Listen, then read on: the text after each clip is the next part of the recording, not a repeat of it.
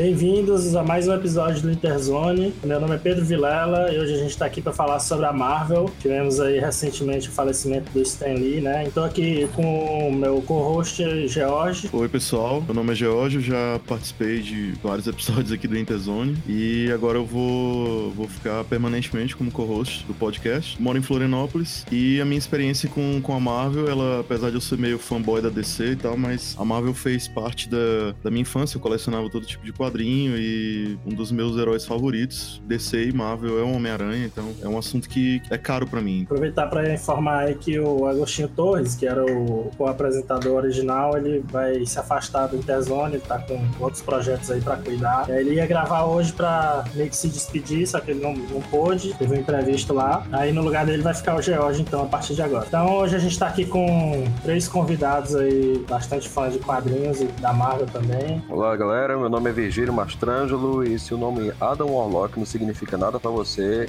eu não quero ser seu amigo. Eita. Oi, galera. Meu nome é Raquel Saraiva. Meu primeiro contato com, com os quadrinhos foi rabiscando as super aventuras Marvels do meu irmão quando eu era criança. Me apaixonando pela Electra. Eu acho que já é um dos meus heróis favoritos, a Electra, junto com a galerinha do X-Men. E prezo muito pela Marvel, porque foi meu início nos quadrinhos. Mas hoje eu não sou mais tão marvete como antigamente, não. Por isso é que eu tô com medo de ser enxotada daqui. É nóis, eu também. Eu, eu já cheguei assim, experiência com a Marvel é minúscula comparado com o que eu tenho com DC, assim. Então, mas vou falar. Mas aqui. tá equilibrado, porque tem dois fanboys aí, eu acho, né? Tem. E dois que já não são ponto e eu que não leio nada. Então tá. Tá balanceado. meio a meio. Tá porque o Felipe vocês vão ver. É, meu nome é Felipe, é, eu leio quadrinhos acho que desde 99. Né? Na realidade, eu comecei a comprar quadrinhos com Dragon Ball. E aí do, eu assisti o filme, fiquei viciado e comecei com Homem-Aranha e daí pra baixo, meu amigo, ladeira abaixo. Aí não dava pra resgatar mais não, só foi piorando. Depois as drogas foram aumentando, foi pra descer, depois imagem, depois europeu, e aí foi-se embora, acabou-se. Felipe, só para tirar uma dúvida, que eu acho que a Raquel falou alguma coisa nesse sentido e eu não entendi direito. Tem alguma ligação com a Quinta Capa?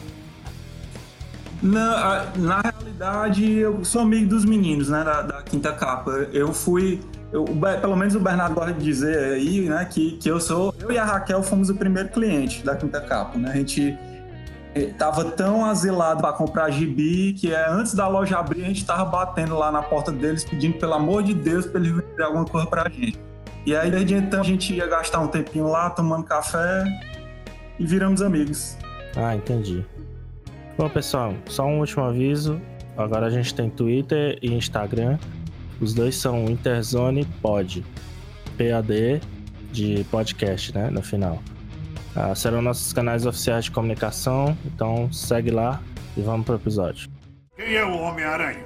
É um criminoso, é isso que ele é! Tá na hora do pau! Tá na hora do pau! Excelsior! vamos entrar direto aí no primeiro tópico, né? Começar a falar como é que foi o primeiro contato de vocês com as HQs da Marvel, especificamente, é, os heróis preferidos, vilões, histórias que marcaram, né? Eu já vou me adiantar aqui e dizer que eu não leio absolutamente nada de quadrinhos. Li assim, pontualmente um ou outro, né? Sou muito fã do, de alguns personagens, como o Homem-Aranha, o Venom, ah, alguns dos X-Men também, mas não por ler quadrinhos, sim por desenhos animados, filmes e histórias que me contam dos quadrinhos, que eu acho bem interessante, mas quadrinho em si não é uma mídia que me cativa muito. Então, já tô tirando meu da reta aí, fica com vocês essa parte. Meu primeiro contato, como eu já adiantei, foi rabiscando realmente as... meus irmãos, eles têm um quadrinho por quadrinho quadrinhos muito mais antigo que o meu. E eles colecionavam revistinhas em quadrinhos que a gente chamava de. que é os formatinhos, né? Revistinha em quadrinhos, formatinho. Inclusive as Super Aventuras Marvel. E eu gostava de pegar para Porque eu sempre gostei de quadrinhos, de, de Turma da Mônica, e eu, por tabela, pegava deles para ler também. Mas eu só fui criar interesse mesmo depois da série de animação do X-Men que passava na Globo, acho que de manhã. Na TV Colosso. Eu acho que era na TV Colosso, não sei dizer. Que eu acho até que é, que é a adaptação das histórias do Chris, do Chris Claremont, né? Naquela Mas- animada do- É dos anos isso. 90, que tinha aquela abertura maravilhosa. É, que tinha aquela música inconfundível. Tananana, tanana. Aí eu já me apaixonei e aí passei a ler. Depois de um tempo eu já fui me enchendo daquela forma Marvel de fazer quadrinhos. E já fui gostando, não que eu tenha me enchido daquelas histórias do Chris, né? Mas daquela história sempre do herói salvando o dia e etc e tal. E mais eu comecei a gostar muito de Electra. A minha, eu acho que a minha heroína favorita é Electra histórias marcantes assim da Marvel. Minha saga da, da, da- é a Electra Assassina, né, do Frank Miller. E eu gosto muito de aquela do Chris Claremont, do que foi adaptada também para o cinema do, dos X-Men, do Deus cria o homem mata. Não sei se o título em português é essa. A da Electra Assassina, eu acho que é a questão feminina. É, quando eu era pequena, adolescente, eu gostava muito de ver aquela aquela mulher super poderosa não não é não é uma coisa recorrente na Marvel. Eu acho que os meninos sabem que super heroína na super na Marvel são inclusive nos anos 90 nos anos 80 elas não eram de figuras de tão destaque inclusive para ser tão protagonistas como a Electra era na época. E eu era adolescente eu não tinha ideia né da falta de protagonismo mas a, a, aquela história dela cheia de profundidade daquela anti-heroína angustiada e tudo, eu gostei bastante.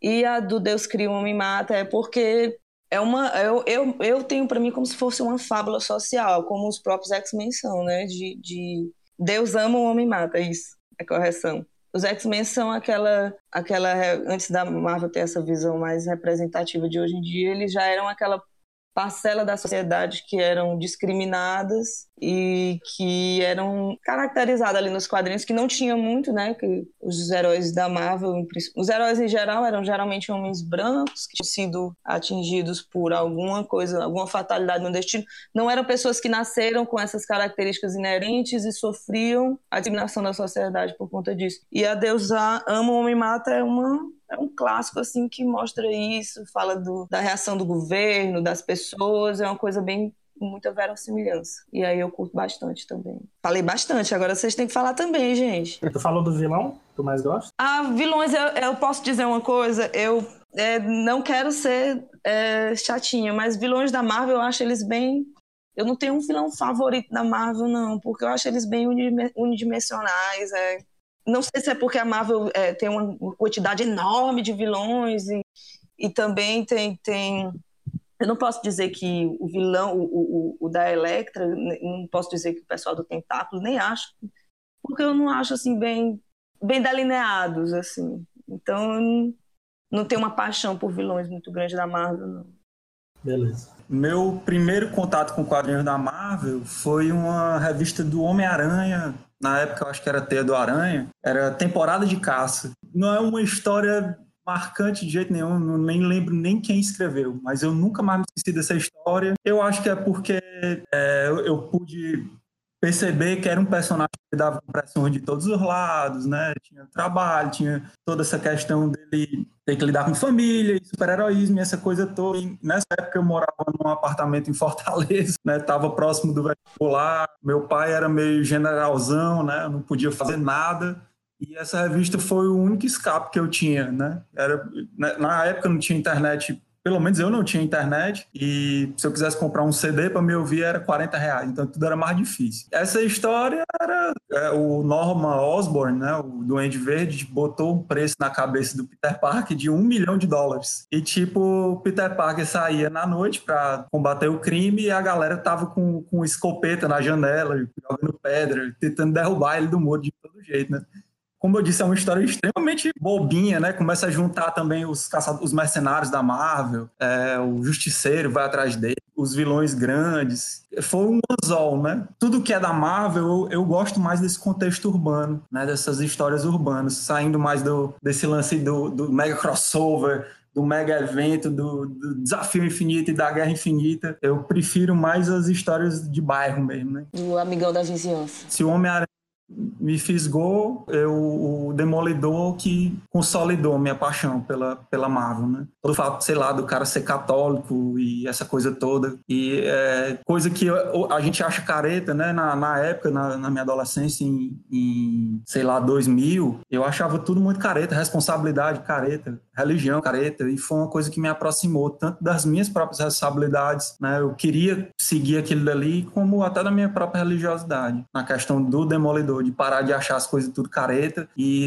me abraçar mais um pouco comigo mesmo. E, e desde então, é, eu tento acompanhar hoje em dia o que, que a Marvel é hoje, mas é cada vez mais difícil. É taim, é mega evento, é, tá ficando difícil. Eu tô virando um colecionador de quadrinhos de coisas clássicas mesmo. Chego um dia, eu procuro uma história bem antiga e leio mais as coisas antigas mesmo crescer perto da coleção do meu pai foi que me introduziu realmente a, aos quadrinhos. Ele mesmo é um colecionador ávido desde pequeno. Ele tem umas, umas raridades aqui que facilitaram né, o acesso, a porta de entrada e tal, esse mundo de drogas. eu não sei dizer exatamente qual foi o primeiro quadrinho que eu li, porque ele sempre teve muito quadrinho em casa. Apesar dele ser muito mais é, da parte não da DC, mas ele é mais fã do Batman em si, ele sempre contava muito uh, muito quadrinho. Então aqui eu sempre, eu, uh, sempre tinha a, a mão uh, Heróis da TV, tem um, um, quadrinho, primeira edição do Doutor Estranho no Brasil, da década de 70, Príncipe Valente e, e outros títulos que, assim, hoje em dia são ditos assim, como obras de arte e tal, mas ele sempre teve a mão. E isso me facilitou muito a questão de ir atrás do que eu realmente gostava. E apesar dele gostar mais do Batman, acabei indo mais para Marvel. E ao contrário do Felipe, que gosta muito desse, que gosta muito dessa coisa do karatê urbano, né? Eu, pelo contrário, eu gosto mais da Marvel porque ele tem os meus super-heróis favoritos que vão justamente pela parte cósmica da coisa. Então, meus heróis favoritos acabaram sendo, como brinquei no começo, né? Adam Warlock e Surfista Prateado são dois dos meus favoritos. Eles apresentam algumas temáticas e algum, alguns temas, no caso, recorrentes, que são aí certas inevitabilidades do cosmo e certas questões universais que acabam sendo um tanto quanto filosóficas para um quadrinho, entende? É menos sobre ah, me identificar com um super-herói. Não, é, é, apresenta uma coisa filosófica ali que são temas que eu realmente gosto de ficar pensando. Né? Tô aqui do nada, fumando um cigarro, fazendo coisa nenhuma. Pô, mas o Adam Warlock é o cara mesmo, o cara é muito foda. Então, por exemplo, os Eternos também é um semi-grupo né, de super-heróis que é, é bem é, popular. O meu contato com quadrinhos é, é mais assim, né? É sempre que estava à mão. E acabei indo mais para a vertente da Marvel por causa da, da dessa presença de, de, personagens mais cósmicos, né? Mais viajados, assim, como dizer, ah, pô, uma viagem, essa é a história aqui do surfista prateado que voltou pra Terra e a Terra criou um culto pro surfista prateado, que louco, cara, tal, isso aqui. É, a Marvel realmente, principalmente nos anos 80 e 90, tinha um, um leque muito grande, né? De histórias, de arcos assim também, né? Com certeza. Não é, não é que eu não goste, né, de, de, de heróis na, na, Terra, né? Eu gosto de alguns, alguns super-heróis. Justiceiro, por exemplo, é um personagem bem bem grounded, bem, bem realista. Eu gosto, assim, é um, um, veterano com, com PTSD. Pô, isso aí é, a gente, a gente vê aí casos recentes de gente que vai fazer coisas que o justiceiro faria. Sim, né, cara, é bem real. visceral, né? Próximo da gente, assim, né?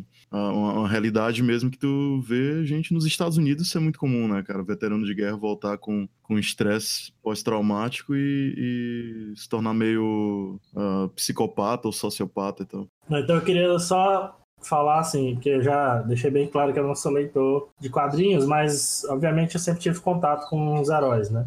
De uma forma ou de outra.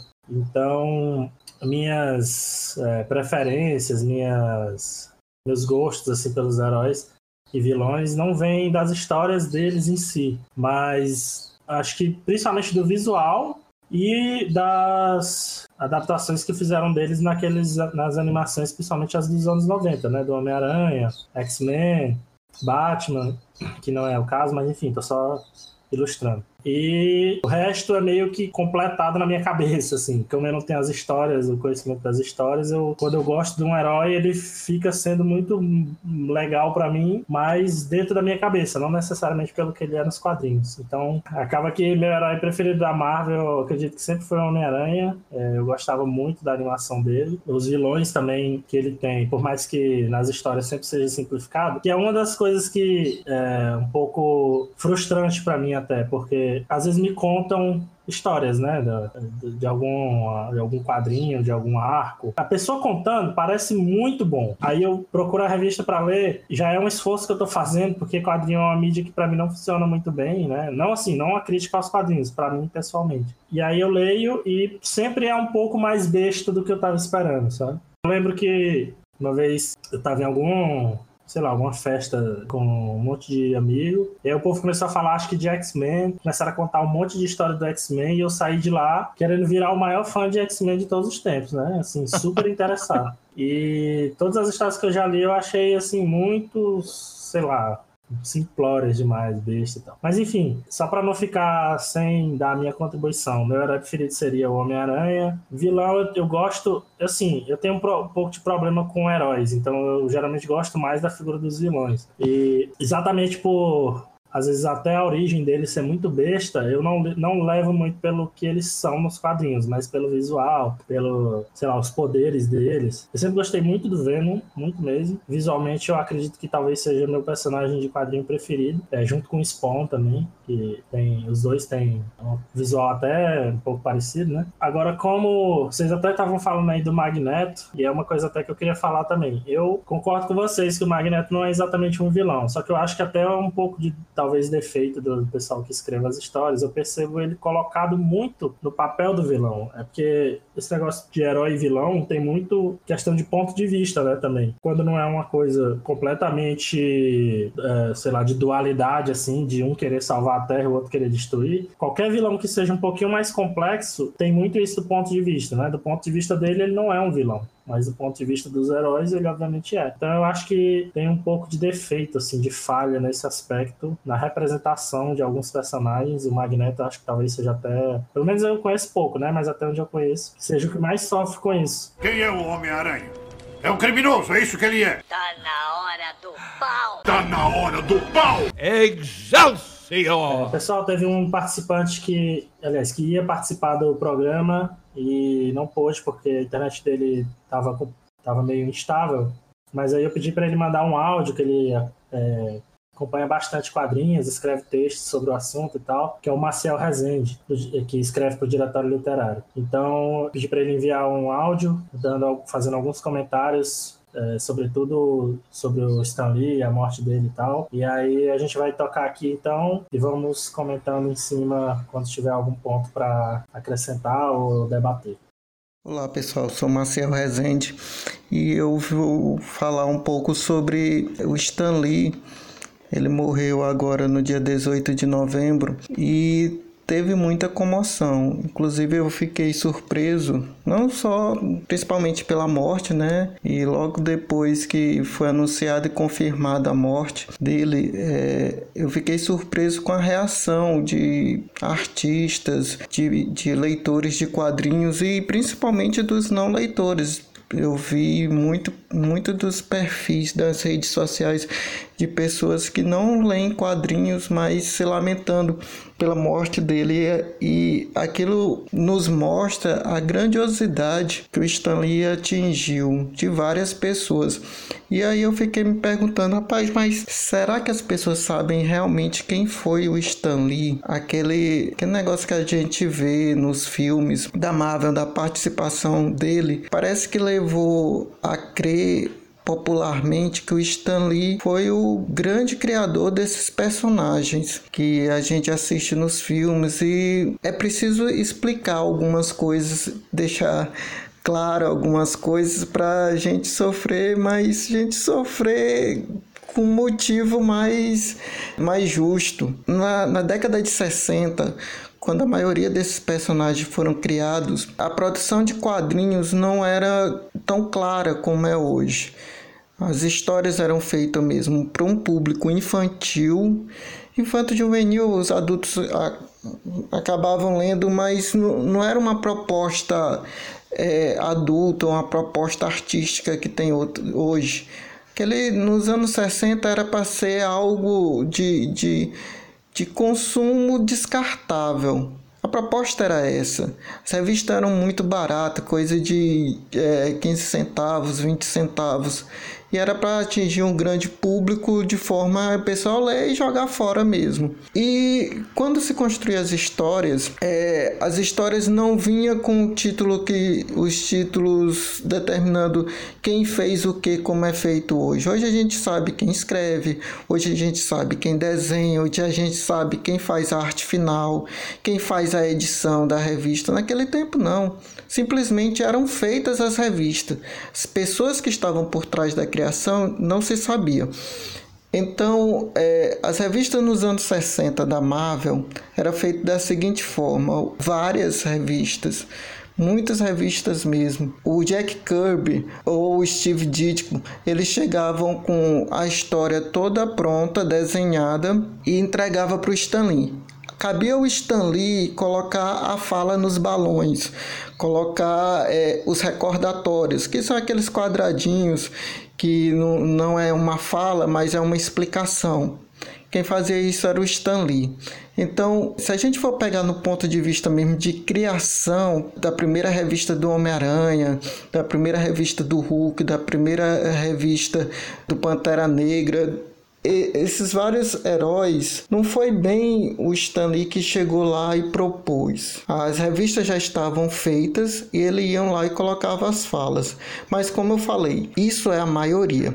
Existe alguns personagens que realmente ele chegou, ele propôs, vamos fazer um, criar um personagem assim, vamos criar um, um personagem dessa forma, imaginei assim assim ia, ser, ia sendo através de conversas. Mas Jack Kirby já morreu, Steve Ditko morreu também esse ano, então muitas coisas acabaram se perdendo para a gente saber exatamente quem criou o que, a importância. É aí que mora a polêmica. O Stan Lee ele foi importante, mas em alguns outros aspectos. Ele foi sim co-criador de todos esses personagens, ele esteve lá é, durante desde as primeiras edições de cada um desses personagens. E o Stan Lee ele tinha uma qualidade que precisa ser bem realçada. Ele foi fundamental para os quadrinhos porque ele entendia muito de marketing. Ele sabia vender muito bem o peixe dele. Talvez se ele não tivesse estado na Marvel naquele tempo, que ele era um funcionário, é uma outra coisa também precisa esclarecer para quem não é leitor, ele nunca foi dono da Marvel, ele só trabalhou para Marvel. E quando ele ele estava lá na, na, na, Marvel, ele trouxe alguns elementos que inseria na, nas, nas primeiras revistas, revista que ele escreveu de, de colocar muita dramaticidade. Ele colocava é, o nosso herói está preso, o que, que poderá salvá-lo? E tudo aquilo prendia atenção no leitor. E ele sempre é, sugeria para que os desenhistas deixassem um, um gancho na figura final. Na... E agora o Homem-Aranha está cercado pelo abutre será que ele conseguirá sair dessa cadeia? Então a pessoa já ficava naquela de na expectativa da edição seguinte. Uma outra coisa que foi bem influência dele foi o fato das histórias de um herói elas serem é, influenciadas por outro herói, o universo compartilhado. Isso que a gente adora no, no cinema de ah, a gente assistiu um Homem de Ferro, o Homem de Ferro se encontrou com o Hulk, ele falou da iniciativa dos Vingadores. Isso já era nos anos 60 uma ideia dele. Ele criou, é, ele junto com, com os desenhistas, co-criou vários heróis e ele já já tinha essa demanda. Não, o nosso universo vai ser compartilhado. Eles vivem na mesma cidade, eles vivem em Nova York e eles vão se encontrar. E é melhor porque uma revista acaba fazendo propaganda da outra. Aquele leitor do Homem-Aranha, ele vai acabar lendo Quarteto Fantástico, porque o Peter Parker vai falar com o Red Richard sobre um, um problema que ele não consegue resolver. Aí, olha, existe a história do Quarteto Fantástico. E tudo isso acabava vendendo mais quadrinhos, que a intenção era essa. E nisso ele também saía para divulgar os quadrinhos, porque ele via que aquilo dali tinha um potencial incrível. Ele não achava que aquilo dali podia ficar simplesmente para algumas crianças ali em Nova York. Não, aquilo dali tinha que ser levado para o maior número de pessoas possíveis. Ele saía é, é, em vários estados divulgando aqueles heróis, falando sobre isso, dando palestras. Ele acabou sendo muito conhecido por dar palestras, por fazer propagandas e os desenhistas que, que criavam a maior parte das histórias, eles ficavam lá nos estúdios, ficavam lá na editora fazendo milhares de desenhos de vários heróis e tudo, e não tinha tempo e eles também eram bem tímidos para isso, não tinha essa cara de chegar em, em eventos e se mostrar, ó, oh, eu sou o Jack Kirby, fui eu que criei isso. Aí acabou de colar muito no Stan Lee esse, essa ideia de que ele criou tudo, essa ideia de que ele é a grande mente por trás disso. O Stan Lee tem essa qualidade muito grande de saber divulgar e divulgou muito bem. As pessoas passaram a consumir quadrinhos. Para vocês terem uma ideia, a Marvel ela surgiu antes do que era a DC. Não, não existia o nome DC, mas já existiam os heróis e tudo, a Liga da Justiça, e aquilo fazia muito sucesso. Quando a Marvel começou, o pessoal da DC olhava aquilo dali, oh meu Deus, coitado deles, não vão chegar nem perto. E a própria DC distribuía as revistas em quadrinhos da Marvel, porque achava que não, aquilo dali não ia fazer, não, não ia arranhar o, o Super-Homem, o Batman, a Mulher Maravilha. O que aconteceu é que um pouco tempo depois, em termos de números, a Marvel passou a descer e aquilo começou a incomodar. E isso se divulgava cada vez mais. O Stanley, com o nome que ele usava, o nome dele, criou um, uma revista própria para falar dos bastidores de quadrinhos. Dentro dessas viagens, ele acabou entrando em contato com movimentos sociais, e é uma outra das grandes qualidades dele. A mente dele não era bitolada a ganhar dinheiro. Ele utilizava os quadrinhos não apenas como uma coisa infantil, mas ele sabia que aquele potencial podia influenciar as crianças toda uma geração para alguns valores. Então, é, desde, desde a criação, ele influenciou fazer com que os heróis tivessem problemas humanos. O Peter Parker não sabia como pagar o aluguel dele. Ele era um estudante que não tinha é, é dinheiro nem para pegar ônibus. Acabou enfrentando as teias do Homem-Aranha também para se transportar, porque ele era muito liso. O Matt Murdock, o Demolidor, era um cego. Então, é, apesar de ser um, um herói espetacular, ele tinha as suas limitações. O Thor é um deus nórdico, mas quando era a versão humana, ele tinha dificuldade de locomoção, ele usava uma bengala. O X-Men, o pessoal chama de X-Men, mas eu não chamo. O X-Men, eles era uma metáfora a todo esse problema de discriminação que acontecia. Eles salvavam o mundo, mas o mundo os odiava. É uma forma de você tocar indiretamente no preconceito às minorias. Dentre, dentre viagens que ele fez, ele acabou acabou tendo contato também com o movimento negro. E ele dava palestra, o pessoal chamava ele para conversar. Olha, Stanley, aqui o nosso movimento é assim, tudo. Ele, em cima daquelas ideias, ele propôs a criação do Pantera Negra, que para mim foi um grande legado que ele deixou, além dos demais. Ele propôs: não, a gente vai criar um personagem negro, que foi o primeiro herói negro é, das histórias em quadrinhos, mas ele não queria ficar naquela, naquela situação. Ah, é um herói que foi vítima de, de preconceito, a família dele foi escravizada. Ele não quis levar por esse lado.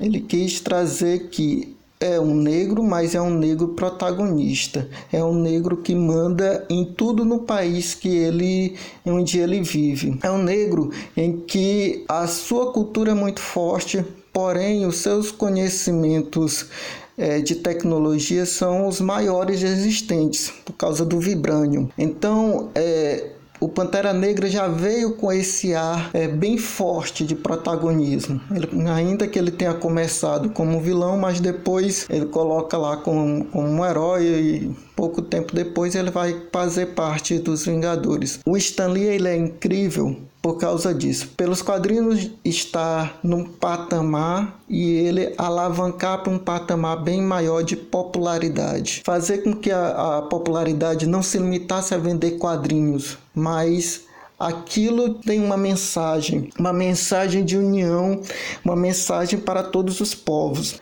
ele não se limitou ao mundo do, do homem branco heterossexual, ele foi alcançando outros caminhos, inclusive acrescentando a participação das mulheres e tudo. Essa foi uma importância muito significativa, especificamente para minha vida enquanto leitor. E o Stan Lee ele influenciou na, na criação do, do herói que eu mais gosto hoje, um dos heróis que eu mais gosto hoje, que eu mais é, que eu mais acompanho atualmente, que é o Hulk. E quando é, ainda na adolescência, quando eu já já estava lendo quadrinhos, eu ficava imaginando, rapaz, como é que a pessoa vai gostar de um de um herói que o cara perde o controle e destrói tudo, não, não faz nenhum sentido. E aí eu passei a, a, ler com uns 14 anos, no momento que o Hulk tinha a inteligência do Bruce Banner, e aquilo foi foi diferente, né? No, não era um monstro irracional. O Hulk, é, nos anos 90, ele tinha, era, ele era sagaz, ele era inteligente, ele era um líder. Mas depois de um tempo, eu fui é, lendo o personagem e fui conhecendo a essência dele, que ele simplesmente não era um, um heróizão burrão, mas ele é ele é, é, uma fonte de uma ira reprimida. Isso para um adolescente, cara, isso é maravilhoso. O adolescente ele é muito tímido, ele não sabe muito bem aquilo que os hormônios dele o levam a fazer e acaba fazendo muita besteira. Quando ele vai agir com agressividade, com muita, muito pouca coisa, ele acaba sendo agressivo demais, ele acaba é, atingindo algumas pessoas, seja por palavras, seja por ações, não necessariamente pela violência em si.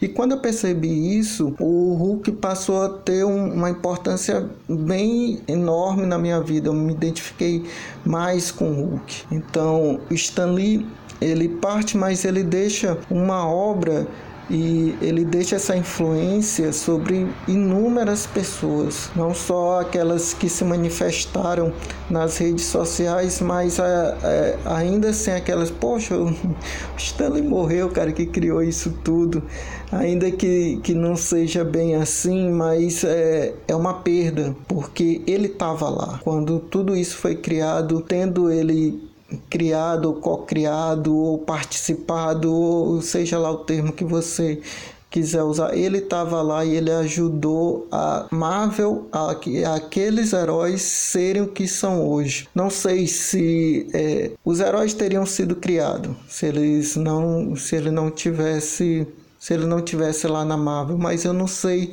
se atingiria em termos de venda aquilo que atingiu, porque é, a publicidade dele foi bem importante, o, o, saber mexer com marketing, o saber vender, o saber conquistar os leitores, isso foi bem importante na divulgação. Então é, era isso que eu tinha para dizer, uma mensagem para vocês.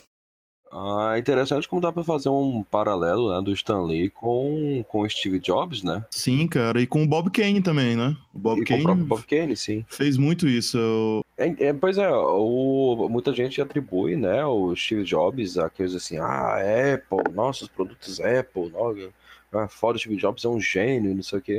Mas ninguém, ninguém fala, né, no Steve Wozniak. Né, que sem ele não teria Apple. Né, ou, ou, do, próprio, do, do próprio Bill Gates. Que, Bill né, Gates, é contribuiu bastante com o sistema operacional. Então, por mais que, que houvesse gente muito competente por trás, sem a figura do Stan Lee para negociar, para vender a ideia de um personagem, para dar aquele toque pessoal dele, que ele conseguia fazer muito bem, hum, provavelmente não teríamos os quadrinhos como a gente conhece hoje. E é, acaba vendo justamente a confusão do, da questão do Stan Lee, criador dos quadrinhos, com o Stan Lee, o vendedor de quadrinhos. Exatamente, que era uma coisa, é, como o Marcel falou, uma coisa que ele sabia fazer muito bem, né? Mas tem muita coisa também que tem muita é, polêmica que eu acho que não tem razão para existir, entendeu? De fato, teve muita coisa que foi mal resolvida, né, né em termos de criação de personagens e tal, é, principalmente quando se trata do, do Quarteto Fantástico do Homem-Aranha. Mas tem coisa ali que para mim não. É, eu, eu, vejo assim, eu, tá, grandes, grandes coisas, entendeu? Não é, uma, não é uma polêmica tão grande. Do Homem-Aranha tem até um vídeo do Nerd Sync, que é um canal que eu gosto de acompanhar, e é baseado numa matéria do New York Times, que é sobre o fato do Homem-Aranha ter usado um uniforme, uma roupa que era um, um, uma fantasia de Halloween, que era lançada por uma empresa chamada. Putz, cara, qual é o nome da empresa? Ben Cooper, o nome da empresa. Que era igual, assim, era igual, né? Nos olhos, é claro que isso é uma coisa subjetiva, mas nos olhos de muitas pessoas era o mesmo, o mesmo conceito, o mesmo design, assim. E pessoal descobriu depois que esse, essa fantasia, que foi lançada tipo oito anos antes do Homem-Aranha ser criada, era uma fantasia que tinha sido desenhada pelo Jack Kirby. Ou seja, é tipo uma, uma autocanibalização da Marvel, entendeu? É, o Jack Kirby criou uma uniforme que deu origem a uma fantasia que foi copiada pelo Stan Lee, pelo Steve Ditko, que ao mesmo tempo o Jack Kirby foi lá e disse, não, é minha, e o Steven Ditko falou, não, se você não tiver prova, você não tem como dizer que foi inspirada ou que a ideia é nova, porque, enfim, você tem um personagem que o conceito dele é uma aranha, obviamente que você vai colocar teias, né, no, no uniforme, né? Então, é, aí todo mundo queima o Stan Lee por causa disso, que disse que, ah, não, ele copiou uma coisa do próprio Jack Kirby e tal. Eu não acho que foi uma... foi nada demais, eu acho que isso é até aberto à interpretação, não existe nenhuma... Compro... não existe nenhuma... nada que realmente comprove que ele copiou um uniforme de uma empresa anterior e tal. E outra, a Marvel e a Ben Cooper se acertaram depois e a Ben Cooper até se tornou a empresa que lançou os primeiros produtos licenciados da Marvel e tal. Besteira isso aí. Acho que muito mais polêmica tem o Bob Kane, né? Que, que tem muita coisa para resolver com o Robinson e o Bill Finger, né? Com certeza. E criação de personagens, de vilões, né? Tem toda a polêmica na criação do Coringa. Eu acho que isso aí não é o mesmo tipo de coisa que o Stan Lee fazia, não. É, o Stan Lee, para mim, ele tem um, um, papel fundamental, assim, na, na no ressurgimento de super-heróis, né? Depois daquela crise toda dos anos 50, 60, no ressurgimento de quadrinhos super-heróis na indústria, assim. É, a figura dele foi importantíssima. Ah, mas é, não dá uma, aquela impressãozinha que esse, essa festa toda que fazem hoje em dia no, o, no universo cinematográfico poderia ser feita a mesma festa em cima do, do Jack Kirby ou do Steve ou do, ou do ou do Claro. Assim, o que me irrita no Stanley é só isso. Eu não discuto a importância do cara, porque o cara é, o, é The Man, cara. Stanley The Man. Isso aí eu não discuto. Sim, sim. Mas é aquela coisa. É, até o próprio Jim Stalin, o cara tá vivo, o cara não tá nem aí, mas é, passou batido no Guardião da Galáxia, sabe? Eu acho que, que poderiam ser mais festejados, né? Inclusive, é, teve uma, situação, acho que foi com o criador do Rocket Raccoon, eu esqueci até o nome do cara, que o cara estava doente. A Marvel deu até o suporte necessário, até para o tratamento de saúde dele. É, eu não sou o Wikipedia Marvel, eu queria realmente me lembrar o nome dele, mas é, eu vou deixar para o pessoal pesquisar. Beleza. E é, eu acho que essa festa de, de, que tem em cima do Stanley poderia ser feita em cima dessa galera toda também, o pessoal que trabalhou duro e, e, criou e saiu da cabeça deles. E o Stanley. Sim, cara. Sim. Que ele é oportunista. Mas, mas ele participou também. Mas é só, é só o drabafo, né? Não, é claro, eu, eu te entendo perfeitamente, cara. Eu acho que não existe uma, um equilíbrio de relevância né, dessas pessoas, né? É, o, o, Steven Ditko, principal, eu acho que o Jack Kirby até mais, cara, porque ele trabalhou dos dois lados, né? Trabalhou na Marvel e na DC. É, são pessoas que mereciam muito mais, assim, ter crédito pelas coisas que fizeram, então. O, o que para mim determina isso, cara, é que o Stan Lee sempre foi um cara que soube se projetar. Né? Eu não tô dizendo que isso é culpa do Jack Kirby ou do Steven uh, Ditko, mas assim, o, ele sempre soube estar no lugar certo, assim, sempre soube não só fazer marketing do, do, do Homem-Aranha, ou do, do Capitão América, ou do, do desculpa, do, Quarteto Fantástico, do Hulk, ele sabia fazer marketing de si mesmo, entendeu? Ele sempre estava ali, na, na, seja na época na, na, na, mídia mesmo, ou hoje em dia nas convenções e nos filmes, porrada de filme que ele aparece aí.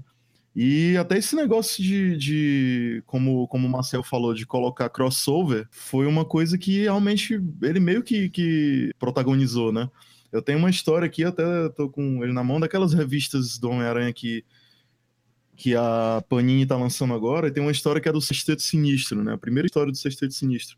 E aí, nessa história, cara, eles ficam o tempo todo mostrando o personagem. Tipo, o Capitão América aparece do nada, assim, o Homem-Aranha tá nas teias pela cidade, o Capitão América aparece aí.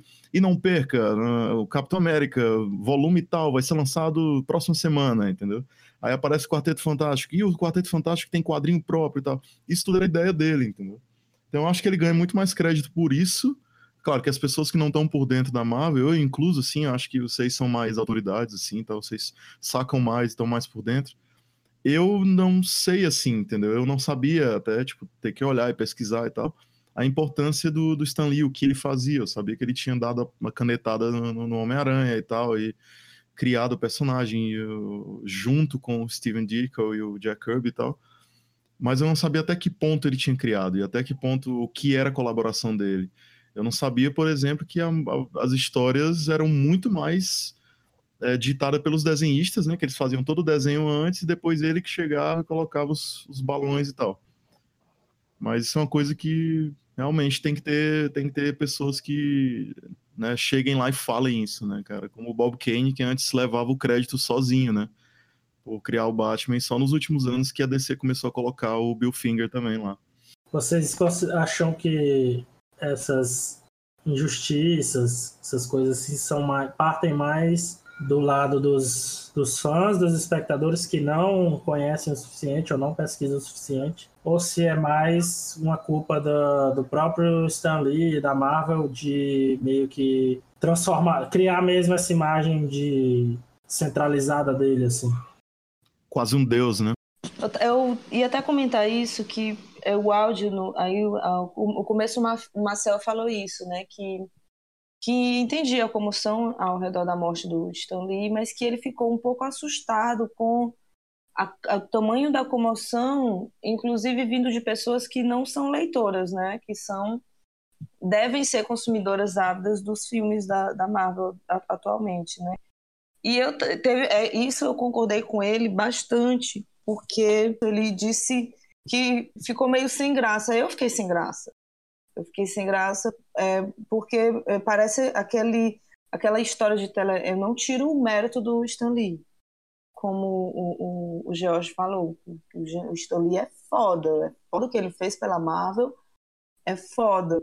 Mas você meio que fica um pouco desconfortável porque a maneira como as pessoas que não leem quadrinhos tratam ele é como se ele realmente fosse o, o criador, o homem Marvel em si, o responsável pela tipo a, as homenagens que eu vi da morte dele foi obrigada Stan Lee.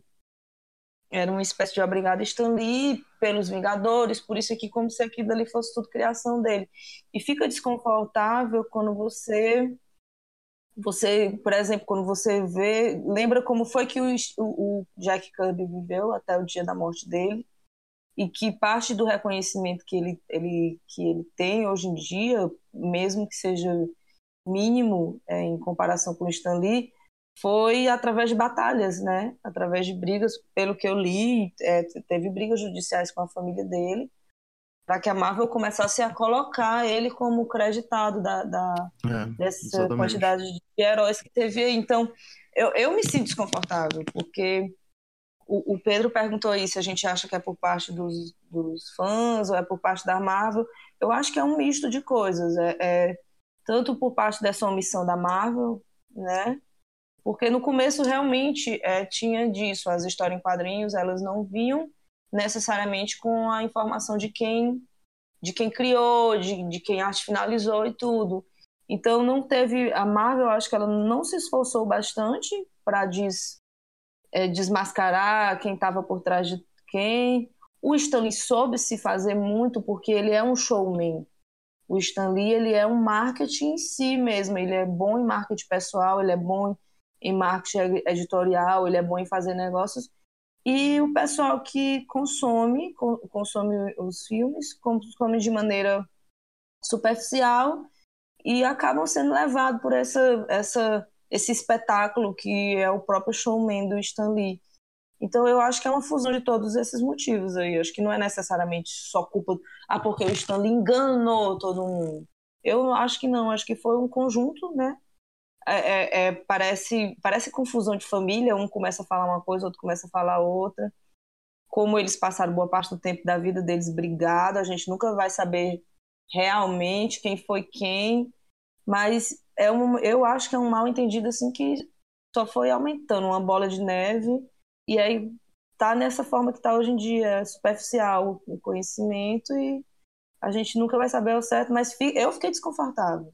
É, eu, eu ainda coloco um grande parcela de culpa na, na, na própria Marvel, né? Você vai pegar uma, uma revista do Super-Homem, uma revista do Batman, é, você sempre vai ver lá a criação do Bob Kane, fulano assim, eu realmente eu tô por fora dessa confusão do, dos criadores do Batman. Mas o, o do Super-Homem, né? Eu esqueci até o nome do, do rapaz também. Eu acho que é a cor que eu mais disse aqui no próximo. Schuster. E... É o Ziegel e o Schuster. Ziegel e o Schuster. É, é, criações dele. E aí, tipo, em todos os quadrinhos da Marvel, os caras simplificam tudo. Stan Lee. Stan Lee. Aí você pega um público que, que realmente é, você tem que dar isso pro público, né? Dizer, não, olha, tem essa história aqui por trás e o cara vê lá, não, é o Stan Lee, sabe? E, é, e é o Césio, tá entendendo? O, o, os caras não sabem quem é o, o Jack Kirby. Eu tenho um amigo que gosta de quadrinho, né? Um leitor casual, mas o cara não sabe quem é o Kirby, o cara não sabe quem foi que criou o Homem-Aranha, não sabe nada. Aí eu acho que tem sim uma parcela de culpa da própria editora. É, eu também acho. Eu acho que se tem alguém que não pode ser culpado aí é o próprio Stan Lee, entendeu? É, claro que Exatamente. ele fez, né, as, as, as, eu não sei o quanto, quanto de consciência ele tinha do, das, do que ele estava fazendo né, nas questões do, da, das cocriações e tal. Mas dessa, dessa situação que a Raquel falou e que o Felipe falou aí, é, de a Marvel e os fãs de Stan Lee, eu acho que quem não pode ser culpado é o Stan Lee. Você pode culpar os fãs por, pela ignorância e tal respeito. Você pode culpar a Marvel pela, pela maneira como a Marvel promove os produtos dela, atribuindo sempre a criação ao Stan Lee ou, ou a dos que ele realmente co-criou, né? Pelo fato de ele ter um nome grande, saber que colocando o nome dele lá o produto vai ganhar. Vai chamar atenção. É. Exatamente. É, e é uma coisa que, cara, eu, eu, o último ponto que eu quero fazer a respeito é que isso é uma coisa da cultura que a gente tem de consumir mídia. A gente gosta de consumir uma coisa que tem um nome grande associado. Então eu lembro até na época que lançou que lançou o primeiro trailer do, do, do Homem de Aço, né? Que é aquele fracasso, que até ficou parecendo um filme bom depois que lançaram o, Liga da Justiça e o Batman vs Superman. Porcaria. Nossa um pior que o outro. O cara, eu gosto dos filmes, eu gosto dos filmes. Eu... É mesmo, mano. Ih, rapaz. a, gente teve, a gente teve essa discussão no primeiro episódio, que eu acho que é o Agostinho que acha os filmes bons. Acho que são gênios incompreendidos. Exa é, pode ser. Não, pode não, ser. Não. Eu, não, eu não acho, eu, mas. mas eu, eu, vou te dizer, eu, é porque eu sou um pouco sádico mesmo, assim. Eu acho que quanto pior, melhor. Eu me divirto mesmo. Se for ruim, eu. Ah, então. Bom. Tu gosta da, da aura trash, né? Exatamente.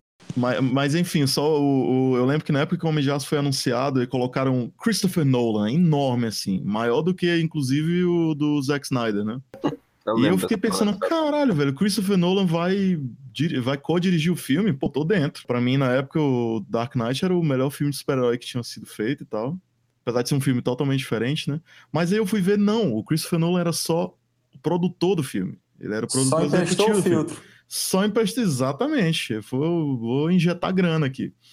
E aí ele emprestou, ele basicamente emprestou o nome dele para o filme ser promovido, cara. Isso é uma coisa muito da nossa cultura de consumo, de mídia, entendeu? A gente tem que ter um nome, a gente nunca pensa num produto desse, a não ser tipo literatura ou música, às vezes, que um livro é escrito por uma pessoa, uma música pode ser composta por uma pessoa, né? Mas, tipo, cinema ou quadrinhos, ou quadrinhos às vezes você encontra casos de desenhista e, e escritor e tal, sendo a mesma pessoa. Mas geralmente são trabalhos conjuntos, são trabalhos coletivos. Mas a gente não está preparado para isso. A gente não tem uma cultura de estar tá preparado para receber uma obra que é coletiva. A gente gosta de atribuir a uma pessoa. A gente gosta daquele negócio do. Ah, o Stan Lee é o cara e tal. E, poxa vida, ele criou Homem-Aranha sozinho. Ele criou. Ou se ele criou sozinho, ou se ele criou com outra pessoa, ele ganha mais crédito porque ele é o escritor. Geralmente, ilustradores ganham menos crédito, né? Enfim, eu acho que isso meio que se reflete na nossa cultura como um todo, assim, consumo de mídia. É, e tu tem que lembrar também que era, era costume na época, né? Na época não era. É, é, o Stanley estava fazendo o que era feito na época, não era é, costume das editoras é, é, receber, elas encomendavam, né? Uhum. Inclusive, o Stanley trabalhava na editora, na, acho que começou Time, Timeline, Atlas, enfim, ele trabalhava e ele, ele junto com a editora, ele encomendava, às vezes até ele mesmo dizia, ele criava daquela maneira, né? É, eu não sei se ele fez isso com o Quarteto Fantástico, não, não recordo. E aí, em parceria, olhava para o Jack Kirby e a criar uma história sobre isso, sobre isso. Aí era, era o método de fazer naquela época, ele voltava e entregava. Né? Então, era a maneira de fazer naquela época. Não, não necessariamente que ele estava fazendo de propósito para o Jack Kirby morrer um dia na miséria e ele ser milionário. Não, não, não. Jamais. É, mas era a maneira de fazer, né? E como eu, eu, acho que eu já acho que a gente já disse isso, o, Jack, o Stan Lee, ele sabe ser protagonista, ele soube ser protagonista por grande. E o Marcel falou isso também que os outros não tinham esse tino. Essa o Jack Kirby mesmo é, parece que ele, ele fazia as coisas de dentro do porão dele, ele nem saía de lá. E o Stanley estava lá fazendo palestra, é, em contato com o público, sendo o Excelsior lá em todo canto. Então, acho que as coisas foram acontecendo mesmo. E... Mas eu, sim, sim. eu, como tu falou, eu acho que o principal culpado mesmo é, é a editora em si, e mais a editora do que as outras pessoas também. Com certeza, com certeza. O pessoal que assiste hoje em dia não pode ser culpado porque é o que eles recebem também, mas mas que, a gente, que fica uma sensação esquisita, a gente fica, porque, sei lá, não sei. Mas eu sinto, é, eu sinto que isso acontece de novo e de novo, entendeu? Toda vez que morre uma pessoa grande, que geralmente é representante de um grupo maior, é o pessoal em Deus, né? É, comoção, né? O pessoal Exato, em Deus, um monte de coisa. É, é, o Rest in Peace que toma conta da internet. Uhum, exato. E aí é. vira postagem, vira outras coisas, outras coisas. Pois é, um luto autorial, autoral, assim, né? Tipo, se atribui responsabilidades que a pessoa até não tinha, né? Mas é, eu, como pessoa que nunca acompanhou os quadrinhos, a Marvel, nem nada assim, nem sou muito fã dos filmes, eu posso dizer que essa impressão de que ele era, inclusive, dono da Marvel é uma coisa que é passada assim, assim, pelo menos. Tem, tem gente que pensa isso, né, cara? Eu já, eu já passei por, por. Já me vi assim, me perguntando: meu Deus, mas Stanley criou tudo mesmo, um cara só, isso é, não é possível, não deve ser isso. Mas eu nunca fui atrás. Mas assim, era a impressão que me passava, mas automaticamente eu refutava porque era uma coisa muito improvável. Mas essa impressão também dele ser dono, ou pelo menos um dos donos, é algo que realmente se cria muito forte, principalmente nos filmes, porque ele ele aparece em todos os filmes, tudo que é material de divulgação de filme fala no Stan Lee. É o, é o tratamento de superstar, né, que é dado para ele, do jeito que o Jorge sim, falou sim. aí, né, pra, pra... A pessoa que não acompanha, que não, que não conhece, assim, mais a fundo, acho que a construção imediata, se ela meio que, de certa forma, desligar o cérebro assim, é essa que fica. Que o cara é o dono da Marvel, que ele criou todos os super-heróis, pelo menos os clássicos, que ele foi quem escreveu as melhores histórias e, enfim, que a empresa existe por causa dele. É, esse tratamento aí é, é, que me deixa um pouco chateado, né? Que é o, é o, tratamento que a própria editora Marvel faz ao Stan Lee e as criações dela, né? O Stan Lee, acho que já foi bem dito aí, ele, é, ele foi o dono do modelo de mercado que trouxe todos esses heróis pra gente, ele era o cara que estava lá no meio, ele deu pitaco, ele foi sim importante. Se não fosse Stan Lee, como bem dito aí já, não tinha nada disso chegando pra gente.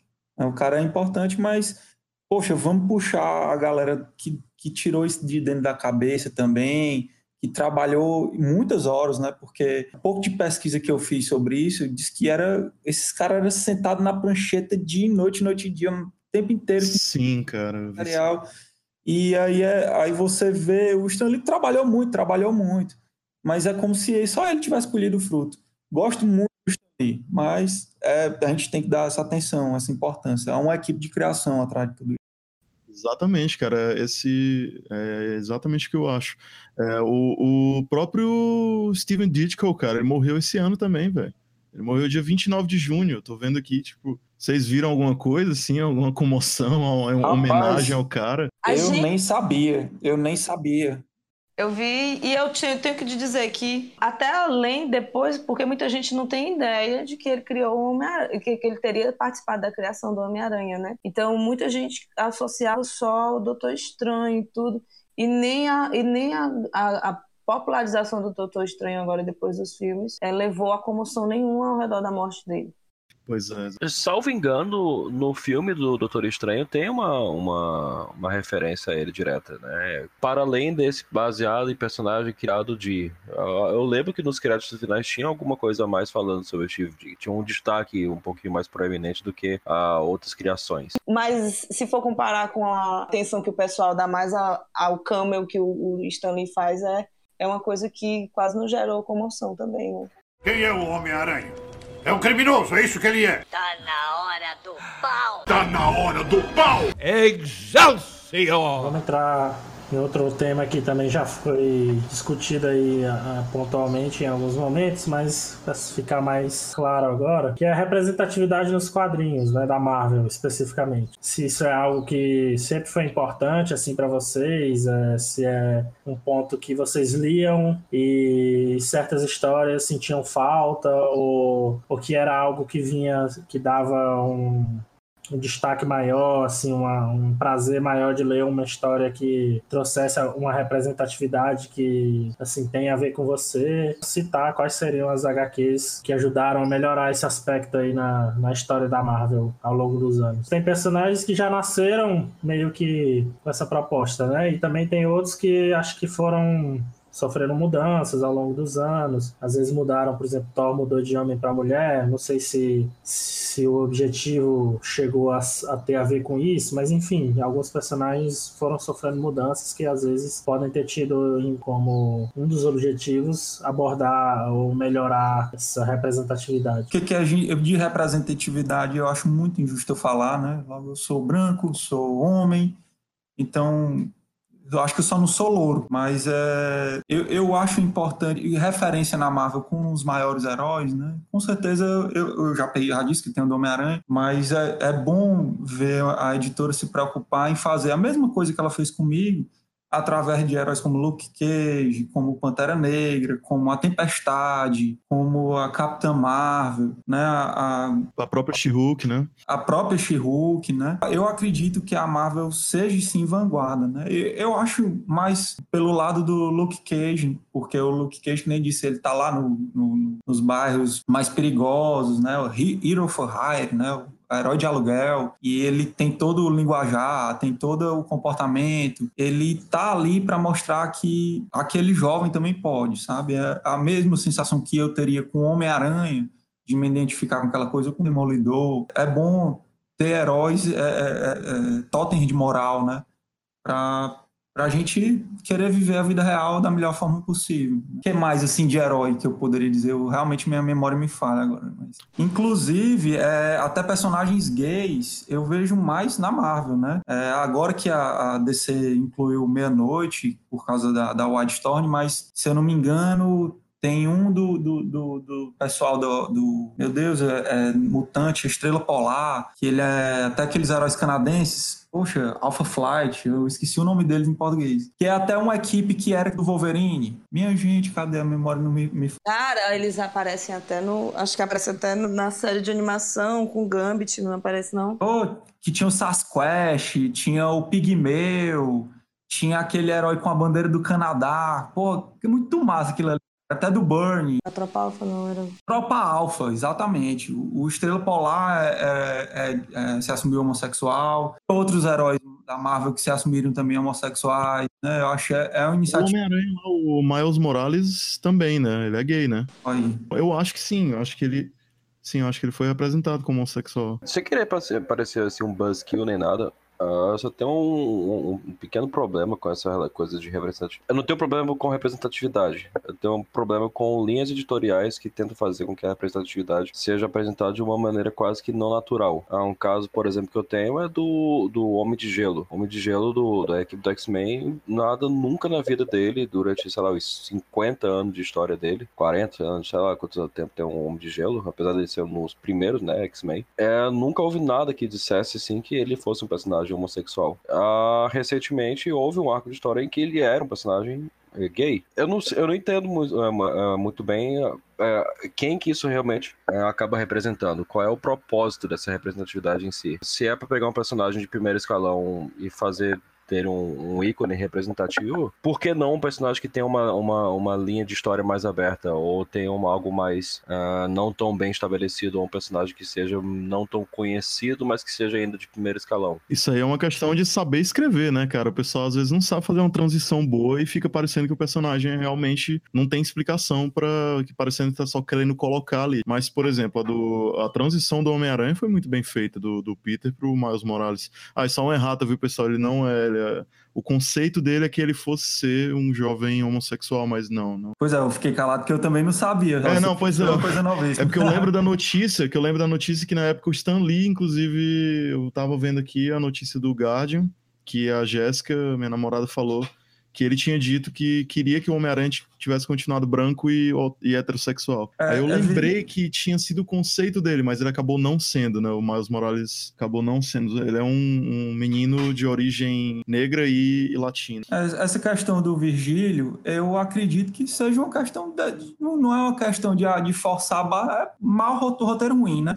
Até porque é, pessoal que passa muito tempo para poder sair do armário, isso aí acontece na vida real. Agora, como o Jorge falou aí, às vezes o cara realmente escreve uma coisa ruim e aborrece muita gente, e aí o pessoal acaba é, botando a culpa no, no, na representatividade, tá entendendo? Eu acho que o problema da Marvel atualmente é, é esse: o pessoal não está sabendo indicar qual é o problema de venda do roteiro da Marvel e ah, a Marvel agora tomou uma linha editorial de representatividade e as histórias estão uma droga. Ah, cara, não é assim não. Não, eu concordo, cara. O, o pessoal coloca, é, inventa esse bode expiatório aí, e sendo que sempre foi, é, é, o, isso aí é a pauta do Comics Gate, né, do, que é a versão Exatamente. Patética, patética do Gamergate, que já é uma iniciativa que eu achei na época patética, mas enfim, o pessoal tá colocando a culpa em, má escrita. Não, cara, quadrinhos há muito tempo estão sendo mal escritos. Exatamente, a gente tem histórias ótimas aí. É, eu tenho que sair da Marvel, mas, oh, poxa, o, Apollo e o Meia-Noite do Authority, que é o melhor casal gay que existe. O cara é uma versão do Super-Homem com uma versão do Batman, que são namorados. É o extremo do bem escrito dos quadrinhos, o Authority. Que são o melhor casal de super-heróis que existe, né? É, é, o que me vem à mente agora é realmente eles dois são ótimos, são ótimos. E é, o negócio do Homem de Gelo, é, eu, eu, procuro passar por cima disso daí, e se for alguma coisa realmente forçada, é aquela questão, é, é escrita, não é a, a, a, diversidade, não é nada disso, não. Eu acho que representatividade importa. Como eu disse para vocês no começo, eu era uma menina que eu via meus irmãos, meus irmãos é, colecionando quadrinhos, né? E aí me interessei pelos quadrinhos deles, mas só fui bater, ter aquele clique, é, essencialmente com personagens femininos, como a Electra, e com como X-Men, que tinham personagens fortes femininas, super-heroínas fortes, a Jean Grey, a Tempestade. Então, é, não me interessava é, quando eu pegava no quadrinho, eu ouvia meu irmão dizer: solta isso daí, que isso é coisa de menino. Então, eu acho que importa, importa tu abrir aquela, aquela, aquela, aquele entretenimento, aquela arte para as pessoas que, que, que não se veem representadas ali é uma, é uma forma de inclusão muito forte, porque tu cria naquelas pessoas uma aba de afirmação que elas não tinham até então, porque elas se veem representadas, elas se veem capazes, elas se veem espelhadas naquele personagem ali que antes elas não tinham. É, era só aquele, desculpa, mas era só o, o rapaz branco, heterossexual, que no final da história sempre pegavam a namorada dele e iam salvar ela de algum perigo. Eu acho que cria, cria não cria só não cria só importância para aquela pessoa que está se vendo ali na revista, mas como os meninos estão falando, criam também possibilidade de histórias diversas, como é, é a, aquela representação de Wakanda é uma coisa que enche teus olhos. Imagina uma terra daquele jeito, uma terra com a liberdade, com a, uma valorização daqui dali. Tu fica realmente, eu não sei vocês, mas eu fico de coração. Poxa, que coisa massa! Acho que, que nem um vigílio com as, as tramas interplanetárias. É, a gente fica para as pessoas que estão, que não têm aquele acesso àquela, àquele tipo de espelhamento, eu acho que é bem, bem, bem forte bem necessário.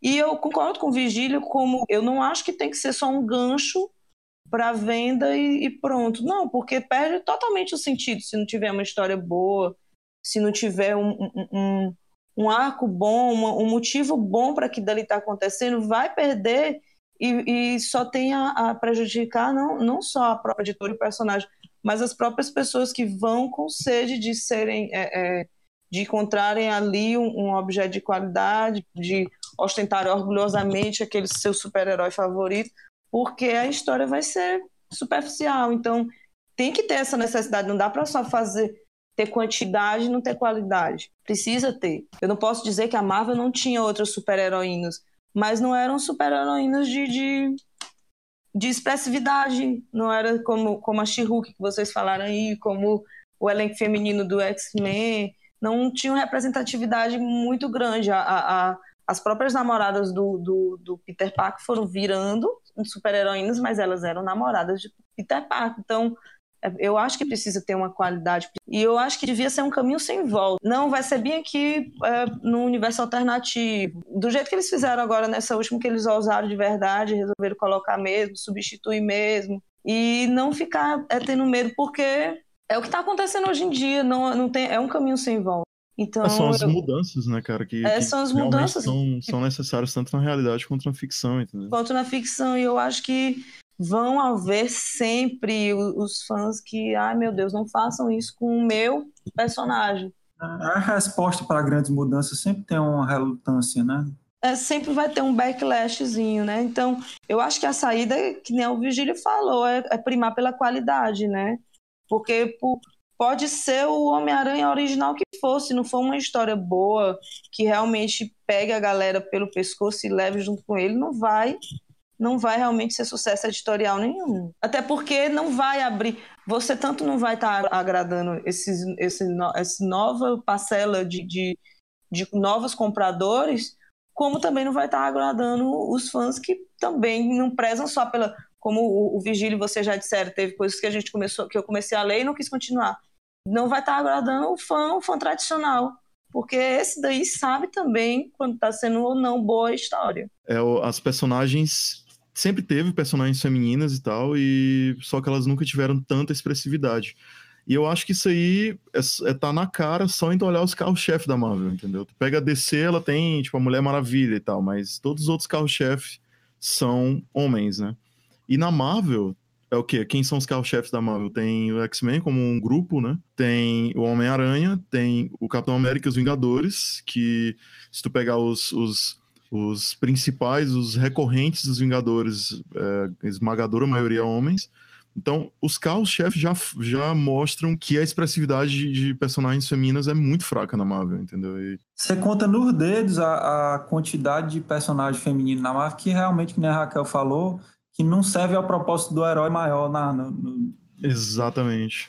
São sempre, são sempre um referencial, né? Assim, é um outro herói que, que é masculino, né? Tipo, Ajudar o Jane... herói. Sim, sim. Até a Thor, né? A Jane Foster, entendeu? Ela era. É uma antes... sidekick do herói. É, é, é, a mulher Vespa, é a namorada do Peter Parker, é sempre esse tipo de coisa. Eu acho que a Jean Grey fica num, num fica entre a namorada do, do, entre uma protagonista ou não também. Mas é, sempre tem, a Jean Grey sempre teve, eu acho inclusive muito mais forte do que qualquer um dos outros X-Men, sempre teve uma, um foco na Jean Grey como parte de um, um triângulo amoroso ali, né, um negócio é, com, Vol... com o Wolverine, é, com o Ciclope. O Ciclope, é, sempre, sempre foi em referencial aos dois, né?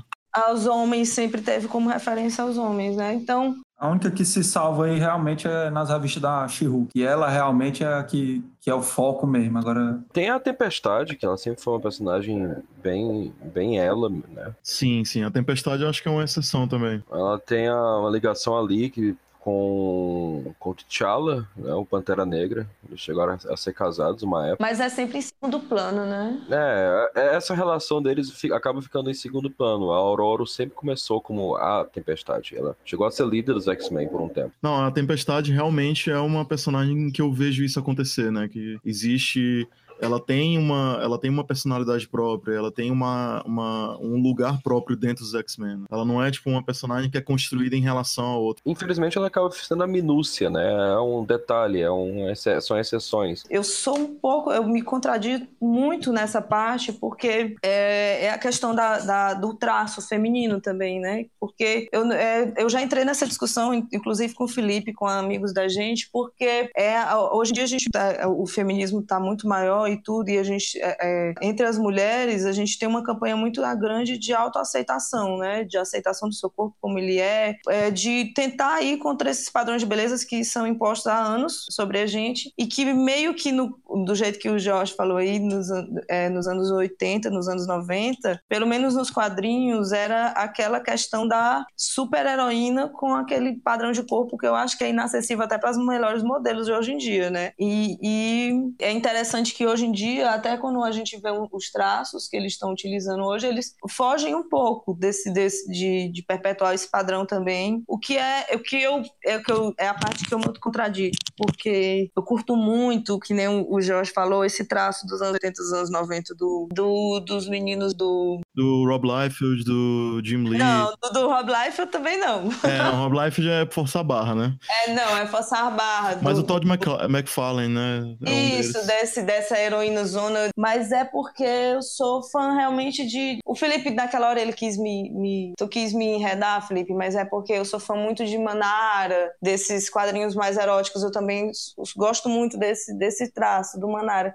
Então eu fico suspeita de falar mal disso, porque eu gosto do traço em si. Mas eu entendo que é necessário que tenha essa, essa desconstrução da, da figura feminina, até por conta dessa, dessa representatividade, de você poder estar olhando os quadrinhos e estar se vendo e tudo. E eu acho que hoje em dia a Marvel também tem feito isso. Com a. Acho que é a Mulher Esquilo. Não lembro. A, a inderrotável Mulher Esquilo. Isso, aí não é mais a- aquela super-herói gostosona que nem a vampira, a, a própria Kamala Khan também. Eu acho importante também que, que é, é outra coisa que vem acontecendo, é essa mudança do traço também. Mas por mim, pode deixar o Ciclope e os meninos tudo anabolizados. Eu tô tranquila com isso daí. claro. É a minha hora, Tá certo, né? Agora de objetificar os homens. Acho que é inevitável que acontecer muito é, oportunismo nesses casos, porque vai ter algumas histórias, alguns heróis e tal, que não vão. É, essa versão inclusiva de outras classes não vai nascer de uma percepção, de uma necessidade, de, um, de uma coisa é, real, né? uma coisa percebida pela pessoa que está criando, e sim como uma forma mesmo de vender. Então fica aquela coisa superficial que foi colocada ali só para chamar atenção e não não parte de uma criação genuína assim né? de que o cara ou a ou, sei lá a pessoa que está criando é, percebeu ah eu acho que esse personagem ou esse herói dá para fazer um personagem para ele que casa bem com uma, uma demanda de um certo grupo e acho que a gente pode fazer uma mudança em cima disso então Vamos escrever aqui uma coisa bem interessante para incluir esse grupo, para criar essa representação. Alguns casos vão ser assim, mas vai ser- ter sempre aqueles que é só, não, ah, sei lá, já tá com 40 anos de fulano, vamos mudar e botar alguém negro aí, porque é o que tá, tá vendendo agora. Vai sempre ter esses casos, né? E aí eu acho que também se assemelha um pouco ao que a gente falou no episódio de adaptações, assim, que a gente chegou meio que a, que a concordar lá que uma adaptação ela não vai o que define se ela é boa ou não não é a fidelidade né não é de onde foi tirado e o quão igual ou parecido é o resultado. E sim, ser adaptação ou não é apenas um aspecto, mas a história tem que ser boa, tem que ser uma coisa bem feita. Não adianta você cagar e cuspir uma coisa de uma mídia para outra e esperar que vai ficar tão bom quanto a original. É a mesma coisa, é, é, eu enxergo da mesma forma essa questão da, da, da representatividade. Não adianta você só jogar ali aquela etnicidade, aquele gênero, aquela Sexualidade, né? Aquela sexualidade representatividade também. Isso, é, no personagem e só porque, ah, hoje em dia tá dando certo. Não, não é assim, porque tem que ter um, uma, é, tem que reescrever né, o personagem como uma coisa interessante. Sempre vai ter esse, essa pegadinha, né, para quem quer criar, assim. Não é só colocar esses aspectos. Tem que partir realmente de uma de um sentimento, de uma coisa é, real, né, uma percepção do mundo mesmo. A representatividade não passa disso. Ela está atendendo a uma necessidade de uma parcela da sociedade real. Então não é uma coisa, não é ficção, não é? Esse, esse, aspecto não é um aspecto de ficção, é um aspecto da realidade. Se, se fosse pela ficção, é, não tinha. O, o, mundo ficcional ele não tem a necessidade de ter personagens representativos por si só. Quem tem essa necessidade é a pessoa que está lendo. Então não adianta criar uma coisa completamente jogada e, e achar que aquilo ali tá só para fechar a cota ali de personagens negros, de personagens é, femininas, personagens gays, de personagens transexual e etc. Infelizmente, acho que o elenco aqui que a gente conseguiu montar não cobre muito bem a, a necessidade de falar né, desse, desse tópico, né, é, de forma ampla. Mas a gente está fazendo o que pode aqui. Até tenho planos de fazer especificamente um episódio sobre personagens femininas ou protagonistas ou assim fortes e que representem, que, que tenham essa, esse aspecto de representação, né, para o público feminino. E aí vai ser só com mulheres e tal. Então, pelo menos menos desse aspecto, é algo que eu já tenho essa, esse intuito de cobrir mais para frente. Mas aqui só quis que a gente desse uma pincelada nesse aspecto dos quadrinhos, porque é algo que eu vejo muita polêmica em volta e acho que é bem interessante comentar também. Eu não entendo da incredulidade que uma parcela do público que gosta de quadrinhos tem com isso, né? O pessoal acha que não, não é importante. Inclusive, já vi gente é, que é de minorias dizendo: Ah, eu nunca vi um cara que ele tem um canal no YouTube dizendo ele é negro e ele disse que nunca se sentiu não representado nos quadrinhos, que ele sempre se identificou com Peter Parker, ele sempre se identificou com o Clark Kent e tal. É, ele não vê problema nisso. E eu acho que, ok, você. Isso é uma coisa que é, pode ser uma concepção sua, pessoal, não tem problema nenhum. Mas essas pessoas elas pautam em cima de, de, do argumento de que representatividade por causa disso não é válido, não é um, uma coisa que é importante, não é um assunto que é tão importante a quadrinhos ou a ficção em geral que, tem, que tenha que ser atendido. E aí eu penso numa coisa, cara, e é uma coisa que eu acredito que quase todo mundo que lê quadrinho sabe disso ou concorda com isso.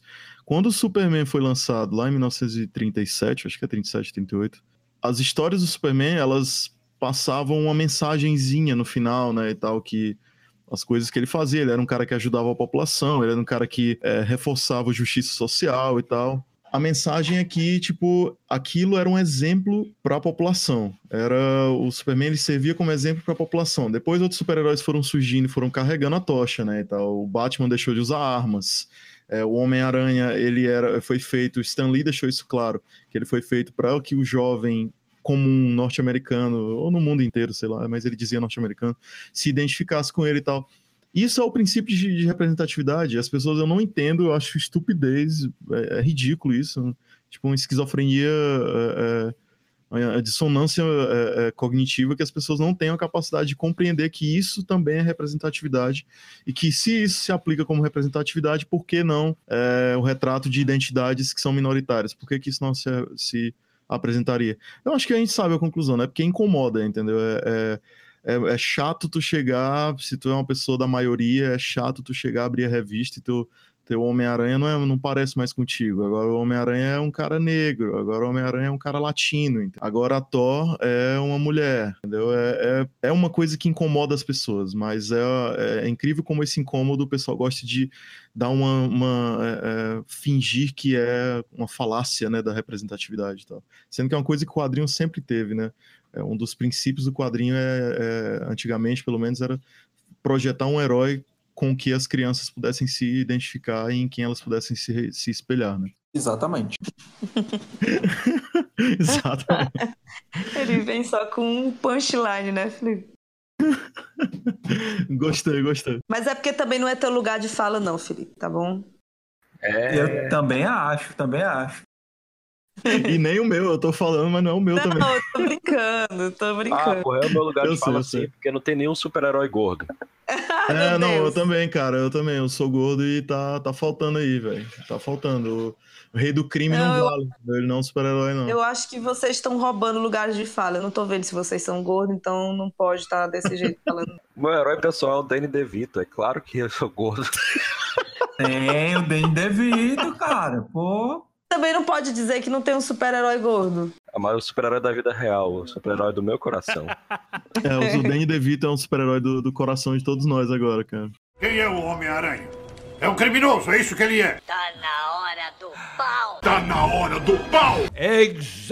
Excelsior! universo cinematográfico da Marvel, que já vem crescendo em popularidade aí há bastante tempo. Já discutimos um pouco sobre isso no primeiro episódio de adaptações, né? Se, se já teria chegado meio que ao ápice ou se ainda tá crescendo mais ainda. Falamos, vamos falar então rapidamente os filmes mais marcantes para cada um aí. Gosto, gosto muito da Armaria. O sonho de todo mundo era ver o que tá acontecendo hoje no cinema, né? Mas eh, eu acho que é essa coisa que a Marvel trouxe, né? de- dessa intertextualidade entre os filmes, essa, coisa toda, acabou sendo a maior, o maior eh, eh, vantagem com a maior maldição, né? Eh, hoje em dia o que eu sinto na Marvel é que você vê eh, filmes atrelados à, à história do outro filme, a história do outro filme toda hora tem um obstáculo em que o roteiro precisa eh, se adequar para que o filme, o filme posterior sirva ao filme anterior e assim sucessivamente. Eu acho que o caminho para a Marvel nesse ponto é largar um pouco isso daí e focar em filmes de gênero como ela vem fazendo, como ela fez com, por exemplo, com Soldado Invernal, que é um filme de espionagem, O melhor filme da Marvel, hei de dizer. Exatamente, né? É, como eu gosto, é, a- algumas pessoas não, mas eu- o Homem-Formiga, que é um filme de comédia pra mim, Homem-Formiga é um filme de comédia. Falando de Marvel, mas agora falando em, outra, em outro estúdio, né? O, o- vai sair os Novos Mutantes e o pessoal tá com a proposta de fazer os Novos Mutantes um filme de terror, sabe? Eu acho isso interessantíssimo. É massa, cara. É uma ideia boa, né? Transformar em gêneros mesmo. É mais do que, tipo, filme de super-herói que já tá quase virando um gênero. A gente aqui, eu e o Felipe, a gente tem uma discussão muito grande a respeito disso, porque eu gosto muito de, de quadrinhos, mas eu também gosto muito de filmes. Eu não amo nem odeio. Eu gosto de filmes que são filmes, não gosto de filmes que são bons por ser adaptações. Eu quero que o filme venha com aquele gênero bem definido, bem construído, com a história boa, e vamos lá, eu assisti e eu amei. Então eu acho que é, o universo é um acontecimento, né? Todo filme Marvel é um espetáculo, um acontecimento, é uma superprodução é um blockbuster, mas eu acho que eles acertariam mais se eles se definissem mais como gêneros. Como o Felipe falou aí, o Soldado Invernal como um, filme de espionagem, como Guardiões da Galáxia, que é um- uma ficção científica mais é, é, puxando para comédia. O Último Homem-Formiga 2, que eu achei e iguaizinhos aos filmes do John Hughes dos anos 80, Curtindo a Vida Doidado.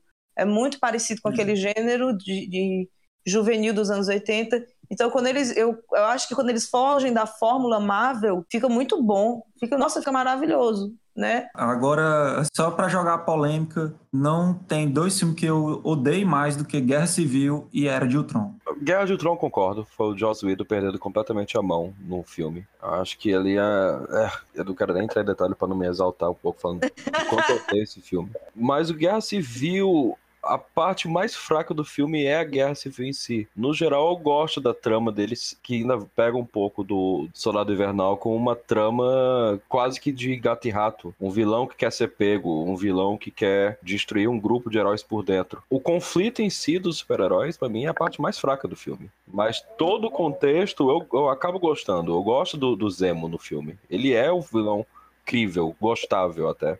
Eu não gosto de civil, é, é, é exatamente a parte da guerra civil, né?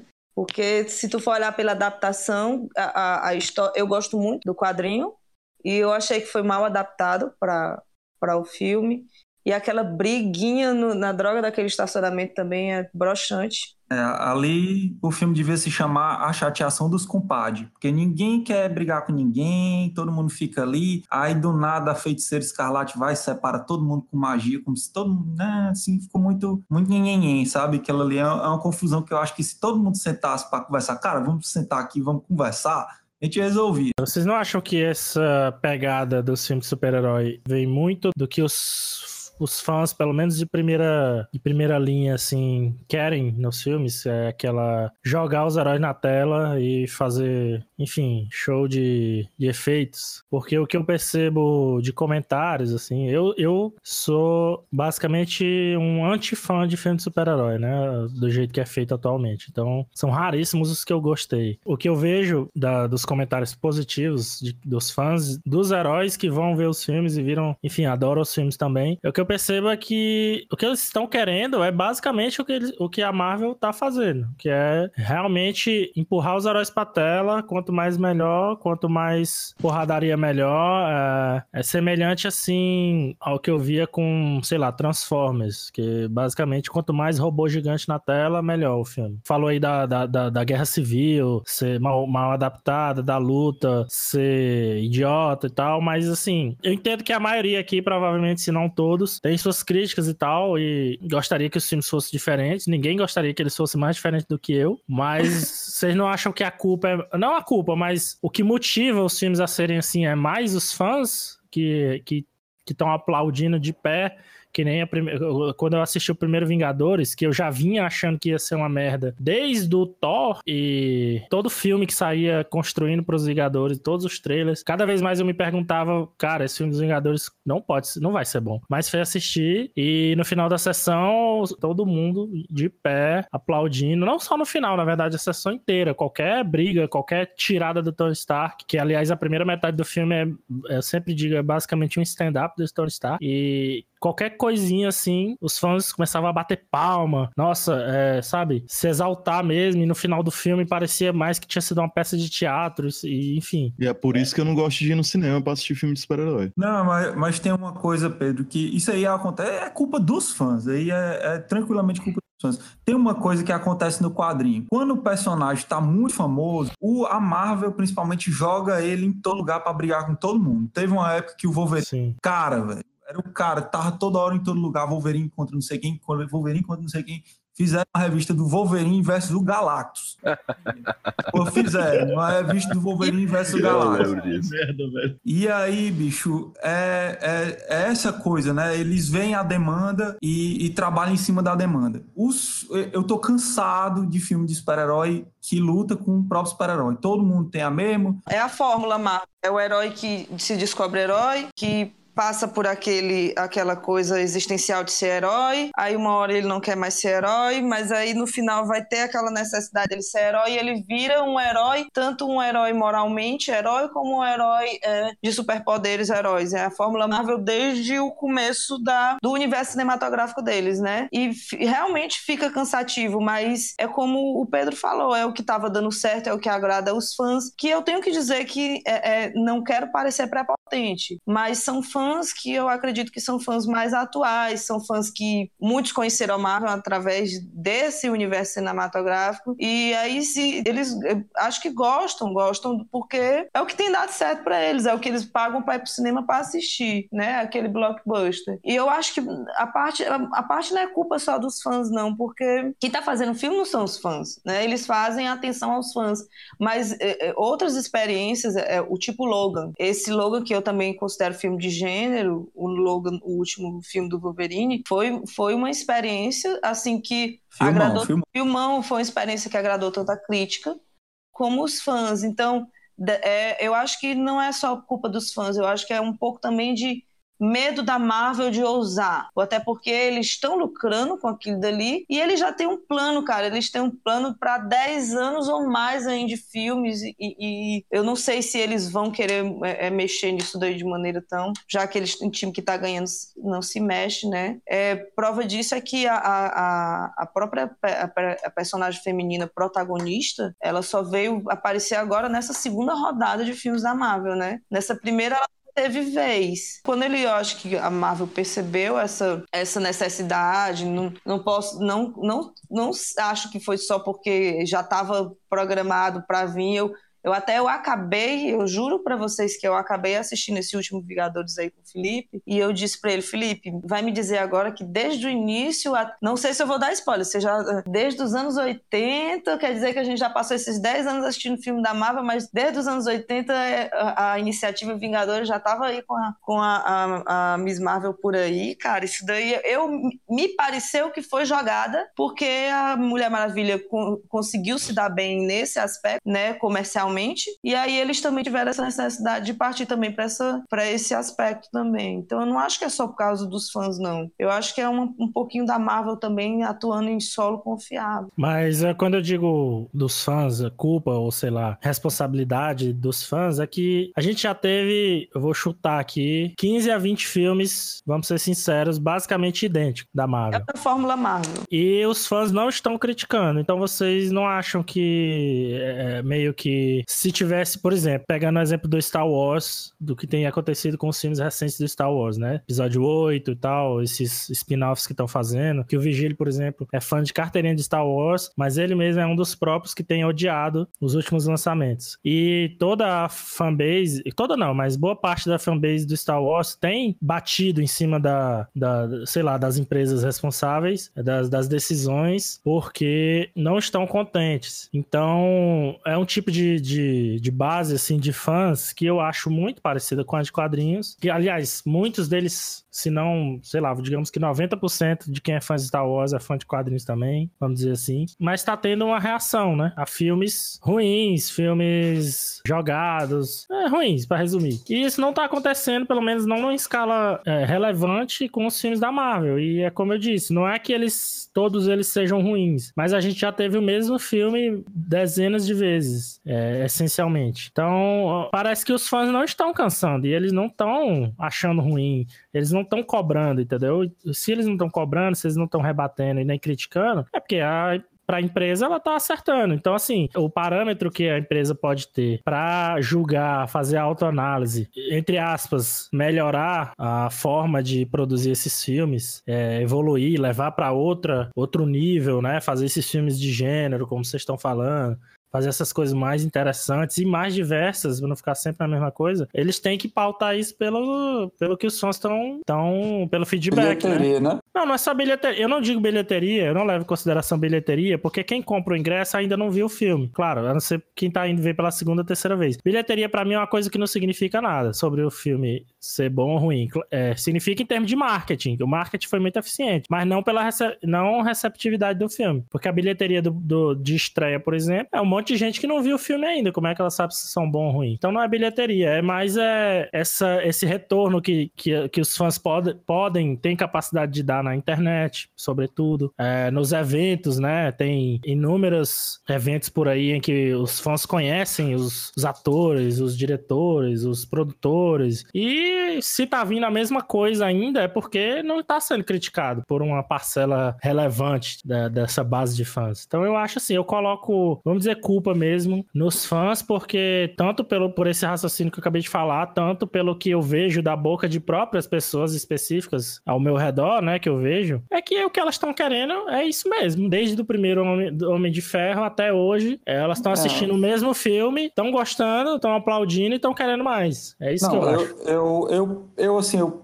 falando por mim, eu como fã da Marvel, gosto de, dos filmes, ultimamente eu estou torcendo mais o nariz, mas eu vou lá assistir e gosto, né? Eu acho que o universo cinematográfico da Marvel tem muito o dedo das, aquela, da, da revista do Stanley, né? Começou a vender o Thanos há 10 anos atrás. Aí cada filme ficava, eita, quando o Thanos chegar, eita, quando o Thanos chegar. 10 anos isso. Aí foi aquele crescendo, né? A gente. Eu, eu já tô me cansando. Isso aí é, é fato, né? Tem filmes que eu já consigo dizer que eu não, não assisti de novo. Muito ruim. Como também eu tô. Eu quero ver o final da Guerra Infinita, tá entendendo? Eu quero ver da, o que que teve o, o final dessa história, né? A, a, o universo cinematográfico, mas foi construído à base desse. De, uma história leva a outra, uma história leva a outra, uma história leva a outra. É tanto uma vantagem como uma maldição, porque pra- eh, só tomando exemplo aqui a revistinha, você tem 10 revistas que contam uma história. É, três revistas ruins vão estar no miolo, mas elas também vão contar a história, tá entendendo? Então o pessoal vai assistir, tá? É, é, é o safado do Stan Lee que trouxe esse marketing dele de quadrinho para dentro dos filmes. Mas eu, eu, eu, eu acho que tá cansando sim, é, tá demonstrando, o pessoal tá reclamando mais. Eu, eu acredito que há o crescendo, né? O pessoal quer ver o, fim, quer ver o final da fase 3. Agora eu não vou mentir para não. É, existe, já saíram rumores, desculpa, Gil, pelo que eu vou falar, mas já saíram rumores, toda a próxima fase da Marvel vai ser uma fase sobre os Eternos e uma, fra- uma fase, acho que mais cósmica, né? Mas ah, eu, eu já tô querendo pular fora do barco, cara. Não, eu, eu concordo plenamente. É, in- inclusive sobre a maneira como a própria a Marvel, em termos de filme, tem feito a abordagem dela para essa, essa linha cósmica. Apesar de eu ter gostado muito do Guardiões da Galáxia 2, é, eu gostei mais do que o 1, inclusive. Também, também gostei.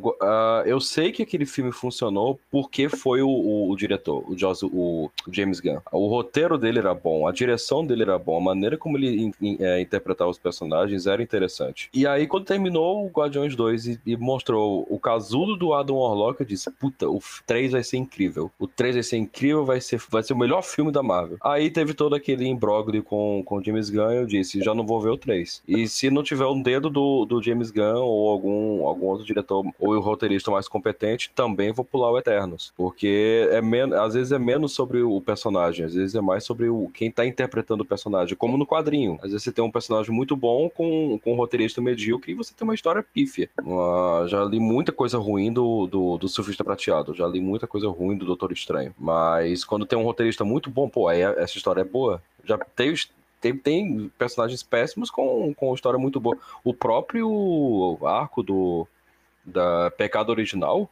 que pegou um vilão de quinto, sexto escalão e, e literalmente botou o universo Marvel de cabeça para baixo. Pô, foi uma sacada genial. Mexeram com o Nick Fury, mexeram com, com, com o Guardião, é, mexeram com tanta gente que, cara, você, tem, tem muitos críticos e todos, todos muito bons.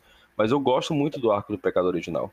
Inclusive, é, é, eu não recomendo muito ler, porque tem, tem que ter um background muito grande de muita história para poder acompanhar as conclusões. É, Mas- Virgílio, mas, mas tu pode ficar feliz porque eu já ouvi dizer que o James Gunn vai fazer Esquadrão Suicida 2, aí? Que é, é curioso, porque já disseram que até que não vai ser um 2, vai ser tipo um, um soft reboot do, do 1, porque ele tem carta branca para refazer o que ele quiser. então, Cara, Valeu. é aquela coisa, vão fazer um novo Esquadrão Suicida, ou ele vai ser uma continuação, ou ele vai ser um, um, um desses Elseworlds, né, que fala, que é tipo um, a mesmo, mesma coisa, só que com outros, outros personagens, de outra maneira, eu não entendo. Eu gosto do James Gunn, eu gosto do filme dele, eu gosto da maneira como ele lida com, a dinâmica entre personagens. Não vou torcer contra, mas não vou manter expectativa com, com o Esquadrão Suicida. Também não vou manter zero expectativa com a nova fase da Marvel, porque eu acho também um desserviço, um desrespeito fazerem um filme da Capitã Marvel antes de fazerem um filme da Viúva Negra. A menina tá aí há, há 10 anos eh, fazendo aparição. Eu também não. É uma coisa. Eu disse pro Felipe, eu achei hipócrita. É, essa abordagem da Capitã Marvel desse jeito, depois de anos com a, a, a viúva negra ali sendo interpretada como sidekick. É, mas vamos, vamos torcer para dar certo. Eu, pelo menos, acho que quanto mais quanto mais melhor, né? Com qualidade. Mas eu também, ó, nossa, Vigília, eu tava me segurando aqui porque eu tô com medo de falar e parecer a, a amarga. Não, Mas é- não, não, mas é, é absolutamente válido, pelo amor de Deus. 10 anos a, a, Scarlett Johansson fazendo a mesma personagem, a entrega pra Brie Larson ser a primeira protagonista feminina da Marvel. Pelo amor de Deus, é hipocrisia isso aí, isso é cash grab. Com relação a. a- acho que o, o- o Pedro também perguntou pra gente quais eram os filmes favoritos, né? Não, Pedro? Isso, cada um falar rapidamente aí o que é que mais gosta no universo cinematográfico, o que é que menos gosta, assim. Personagens que vocês gostem também, que ainda não tiveram um filme bom ou não tiveram filme nenhum. Spawn. A Marvel podia comprar o Spawn e fazer um filme decente dele. Eu acho que a Marvel podia Um fazer um filme do Dan. DeVito. Podia fazer, claro. Porra. É o herói, né? Mas o Spawn eu acho que é, tipo, abandonado. Não, não tem mais. Não tem mais uma, uma, a força que tinha antes. A Marvel podia fazer alguma coisa a respeito. Mas enfim. Desconsiderando o- o- os filmes do Homem-Aranha, né? Que não fazem parte desse universo. Desconsiderando ele, eu diria que. Mas tá dizendo os do Sam Raimi. Do Sam Raimi, no caso. Eu não, e, e os do, do, do. do pobre do. Como é o nome do menino, rapaz? Até esqueci o nome dele agora. Espetacular, que eu também não sei o nome do diretor, não, mas é o espetacular Homem-Aranha. Isso, que- pelo amor de Deus, que bombas. Eu diria que meu filme favorito do, do, do universo MCU, no caso, né, é o Soldado Invernal. Ele tem uma abordagem muito boa e muito, muito, muito próxima, né, da, da, da concepção dos personagens, com alguns twists que ainda fazem com que, que, que, que o filme seja uma bela peça de entretenimento. E o que que tu mais odiou? Putz, Thor Ragnarok. Pelo amor de Deus, que filme intragável. Bicho, aquilo, o- Eu o- gostei, a cara. ideia do Eu filme gostei. parece ser ruim já. Eu nunca tive coragem de assistir nem o 2 pra chegar no 3. Rapaz, é porque o Ragnarok, o cara disse assim, é, bicho, ninguém tá levando o Thor a sério não, então bora avacalhar mesmo assim, de com força. Aí, eu- nesse ponto, funcionou muito bem, sabe? Não, como um filme de comédia escrachada, ele funciona. Não, com certeza. A Como parte... Tá aí, pô, um filme de gênero aí, pô. Tem uma comédia do É. Exatamente, oh, com certeza. Ganha do, do melhor filme do É, é, eu não sei se é porque eu tenho um, um certo apreço pro, pro personagem, né? É, eu detesto o Thor 2 também. O Thor 1 é, ainda tem aquela coisa Marvel testando a fórmula. Não funcionou muito, não, mas tem ali uma coisa do personagem? Tem. do Ele Thor não Odin. é o, o, o Thor Odinson ainda, né? Uhum. ainda tem alguma coisa ali que é resquício do, do, do personagem como, como, como é, idealizado. Um Thor que foi humanizado, perdeu os poderes, tem que reconquistar os poderes, tarará. ainda tem um resquício ali. Eu ainda consigo ah, ter um apreço por esse filme. Aí o 2 tenta ir por essa linha ainda do, do, do Thor quadrinho, mas tem uma execução terrível, tentando botar umas piadas com um elenco de suporte péssimo. Nunca vi uma Natalie Portman tão ruim na minha vida e olha porque eu assisti o, o- o- os Star Wars, né? Pois que bom que tu falou isso, porque a única coisa que poderia me fazer ainda nessa vida assistir Thor 2 era a Natalie Portman. Então agora eu já não vou mais nunca mesmo. Não, não, ela não compensa em nada. Na verdade, Thor 2 é um, é um rehash do, do Ataque dos Clones. Nossa senhora. Se você pegar, tem cenas que são idênticas. Eles estão em, em, em, em- no, em, no- em Valhalla que você consegue ver, tá lá o, o, o Thor do lado da, da, da Amidala, ou da, da Jade, Jane Foster. Correndo em Campos Verdes. Não tem as- os campos verdes, mas só falta o Thor dizer assim, ah, odeio areia. Só falta isso. Só faltou assim um trechinho. E no final, eles- no, no trecho do filme, eles estão caminhando pelo deserto. Eu disse, ah, não, chega. Chega, não dá pra mim. E aí vem o Thor 3, que pega tudo que aquilo que o personagem poderia ser e não é. Aí bota humor, bota, tem umas coisas engraçadas? Tem. Mas não, não, não bateu em mim nada aí pra mim. Desconstruiu muita coisa que os filmes anteriores tentaram fazer com o Thor. Que pra mim foi consertado no Guerra Infinita. Eu concordo com o Vigílio 100%. O melhor filme da, desse universo cinematográfico para mim é O Soldado Invernal. Por essa questão de ser um filme de gênero muito bem conduzido, é, por não, não ter que ficar preso à Fórmula Marvel, porque eu cansei da Fórmula Marvel ainda na metade do, do- do- das- da- dos filmes de apresentação de Jornada de Heróis. E porque tá tudo muito bem feitinho mesmo, todo mundo tá muito bem delimitado e tudo. Aí se eu tivesse que escolher um segundo, eu eu escolheria o Pantera Negra, mas por um único motivo. Além de ser um filme belíssimo, muito bonito, a produção do filme é muito boa. Eu é o único filme da Marvel que eu acho que tem um vilão que se sustente. Porque todos os outros filmes da Marvel têm vilões péssimos, péssimos de ruim a péssimos. É, Eu não gosto.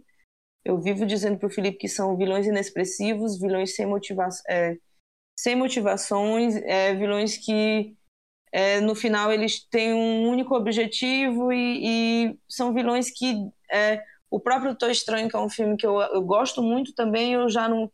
Para mim, a- o vilão dele, que é um ator que eu, que eu acho maravilhoso, é horrível. Pra, e ele baixa bastante a qualidade do filme por causa disso. E também porque ele tem aquela jornada de herói com a, a personagem feminina de sidekick que me deixa irritada. Então eu, eu diria que é o Soldado Invernal, primeiro lugar lá no topo, assim. Depois eu falaria no Pantera Negra e eu não sei se, se cabe aqui, mas as, adapta as adaptações para Netflix, a primeira temporada de Demolidor e a primeira temporada de Jessica Jones para mim, e a primeira metade da temporada do Luke Cage. Porque depois de Luke Cage, eu acho que caiu muito a qualidade, a não ser Demolidor, que a segunda temporada eu gostei bastante. Mas é só, eu acho que o mais odiado por mim, eu acho que é Homem de Ferro 3. Nossa, por... tinha esquecido. Homem de Ferro 3, eu, eu já não tava mais. Eu não, eu não consigo mais suportar o Robert Downey Jr. como aquele protagonista. Inclusive, é, é, a parte que eu mais espero do próximo filme é a parte que o, o Robert Downey Jr. finalmente morre, porque eu não aguento mais, cara, o Homem de Ferro, não aguento mais. Aquele homem aparece, já me dá uma gastura. Oh, meu Deus do céu, bota logo outro efeito especial aí, pelo amor de Deus. Derruba essa lua em cima dele, mata ele. Sim. sim. não, tá insuportável não, mesmo, velho. Eu não aguentei. Aquela, aquela filme dele, o vilão também foi o pior vilão de todos os filmes da Marvel que saíram até agora. Então, para mim, eu diria que o pior para mim é Homem de Ferro 3. É, eu, eu não acompanho muito filme da Marvel, não acompanho já faz muito tempo mas assim, um que me marcou, que é recente até, que eu assisti só porque não era parte daquele círculo dos Vingadores tá, mas acabou se tornando, é o Homem-Aranha, o Homecoming. Eu achei muito bom, eu gostava muito dos filmes Homem-Aranha do Sam Raimi, mas eu vi um vídeo do Cosmonaut Variety que o cara falava que o filme dos Homens, os filmes Homem-Aranha do Sam Raimi não são tão bons quanto você lembra, e realmente é nostalgia mesmo, não eram filmes espetaculares, assim. Tinha muita coisa boa, mas o Homecoming para mim é o melhor recentemente que eu assisti. E o pior Vingadores, cara. O primeiro Vingadores, ele me tirou a vontade de assistir qualquer outro filme dos Vingadores. Que eu não sei, só não é o meu tipo de filme, assim. É, eu também eu vi poucos, né? Assim, relativamente poucos. Porque, por exemplo, eu, geralmente eu paro no primeiro, então eu só vi o primeiro Thor, nunca mais quis saber de Thor. Ô, Pedro, eu tô com pena de ti, ó. Esse era aquelas que era pra ter pulado. o Capitão América eu vi os três, mas eu não gostei de nenhum, na verdade. Até o mesmo Soldado Invernal eu achei ruim. Homem de Ferro vi o I2, enfim. O, pra mim, o que eu achei melhorzinho foi o primeiro Guardião, Guardiões da Galáxia. Ainda tinha uma, uma pegada um pouco mais independente, assim, né? No universo. E gostei muito das atuações. Uh os personagens bem assim refrescantes em relação aos personagens que estavam aparecendo, que estavam tendo filmes lançados, né? Até então. E até hoje, na verdade. E acho que o pior é uma coisa difícil, mas é, pelo menos em termos de simbólico, assim, também, eu acho que o primeiro Vingadores, porque para mim concretizou a minha a impressão que eu vinha tendo de que só ia piorar né, cada vez mais. Primeiro Homem de Ferro é, é, eu gostei, o segundo já caiu muito. Aí o primeiro Thor também, que eu acho que talvez tenha sido um dos primeiros lá, depois do Homem de Ferro. Achei horrível. Capitão América achei horrível. Enfim, só foi piorando até chegar nos Vingadores, que foi tipo o lixo supremo para mim. Mas tem outro também que. Qual foi, meu Deus? Ah, eu não sei nem se entra, na verdade, se é parte do que eles consideram o MCU, né? Mas o Wolverine Origins, X-Men Origins, sei lá, do Wolverine. É, esse é terrível, meu amigo. Que também. Esse é um me... fracasso. Eu nunca cheguei a ver o 2, não vi o Logan também, porque o trauma foi tão grande que eu, eu, eu me afastei para sempre de não. filme do Wolverine. Esse primeiro aí é ruim mesmo, viu? Mas não são do MCU, não. São, da, são produções... É, pois é. Eu imaginei que não, não é. se encaixava exatamente no que eles consideram. Agora, o, o Logan, o terceiro Logan, eu não, não quero parecer fangirl, mas eu recomendo assistir, eu acho muito não, bom. eu vi muita gente falando que era bom, que não era, que a pegada era totalmente diferente e tal. Talvez eu, eu cheguei a assistir, mas assim, muito pé atrás mesmo. Cara, é, é meio John Wayne, sabe? Esse Logan, meio, meio é, a narrativa, na realidade, acho que a qualidade de super-herói dele fica em segundo plano no filme. É, é, que, é o que se dá para dizer de filme de gênero. Sim, mas é porque também, assim como assim como Robert Downey Jr., o, o Hugh Jackman, por mais que seja um ator que eu gosto, eu já peguei um pouco de, de, de, de lá, antipatia por ele por causa da, de tanta a, a aparição de Wolverine também. é, ele satura, né, velho? Quando pega um personagem e mantém ele ali naquele. Um ator, né? Uma atriz e mantém essa pessoa ali naquele papel por anos e anos, satura mesmo. Ele pode ter sido um ótimo Wolverine, mas, sei lá, já se passaram É, e tá acontecendo 20 com anos todos quase. eles. É, tá sim, acontecendo sim. com todos os atores. Porque, por exemplo, a Scarlett Johansson, eu nunca tive problema com ela, mas já não, já tô um pouco antipático com ela também por causa da- da- dos Vingadores. Mas já tem uns caindo fora, né? O o Chris Evans já, eu, eu- pelo que eu entendi, o que ele postou, o que o pessoal falou, ele já caiu fora, né? Por incrível que pareça, o Chris Evans, por mais que seja um ator que eu nunca tive nenhuma simpatia por ele, surpreendentemente eu acho um dos menos ah, enjoados, assim, nos Vingadores. Os meus filmes favoritos da Marvel é Soldado Invernal empatado com Guardiões 1, né? E os horríveis, horríveis é o Vingadores 2, que é muito ruim, misturado com Guerra Civil, que é o Briga de Compadre. É, Exatamente. o resto é, é para mim é, é sempre tragável, porque foi sempre um desejo íntimo meu de ver os heróis sendo tratados com dignidade no cinema, né? Tem um- alguma coisinha boa que, que se aproveita lá, né? Tem filmes que tratam eles bem, então é, é- sempre foi um desejo meu ver e, e enquanto eu acho que enquanto estiver saindo filme eu vou assistir, mas eu, eu não nego, eu estou cansado, viu, Felipe? Pois é, eu até quero aproveitar para acrescentar, assim, por mais que eu seja hater total dos Vingadores, mas no cinema, né, que eu nunca, nunca tive contato nos quadrinhos, mas quer dizer que o terceiro, para mim, melhorou e muito em relação aos dois anteriores. Mais que eu tenha achado o filme muito enrolado, mas a forma que os personagens foram retratados subiu muito o nível para mim, sabe? Até o Tony Stark se tornou razoavelmente tolerável, assim, no terceiro filme. É a visita da saúde.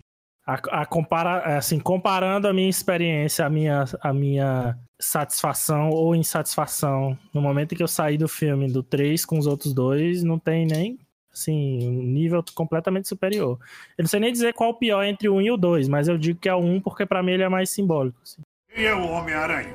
É um criminoso, é isso que ele é. Tá na hora do pau. Tá na hora do pau! Excelsior! Então é isso, pessoal. Eu quero agradecer aí a participação de todos. Ver se rolam mais episódios aí no futuro de temas semelhantes. Fazer justiça aí com os fãs da DC também, e- enfim.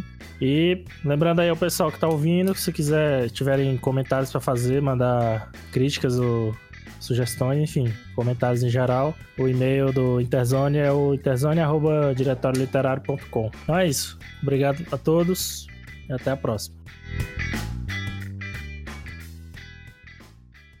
Eu acho que tá na hora de sair um filme do namoro. Filme do namoro. Filme do namoro. Filme do namoro.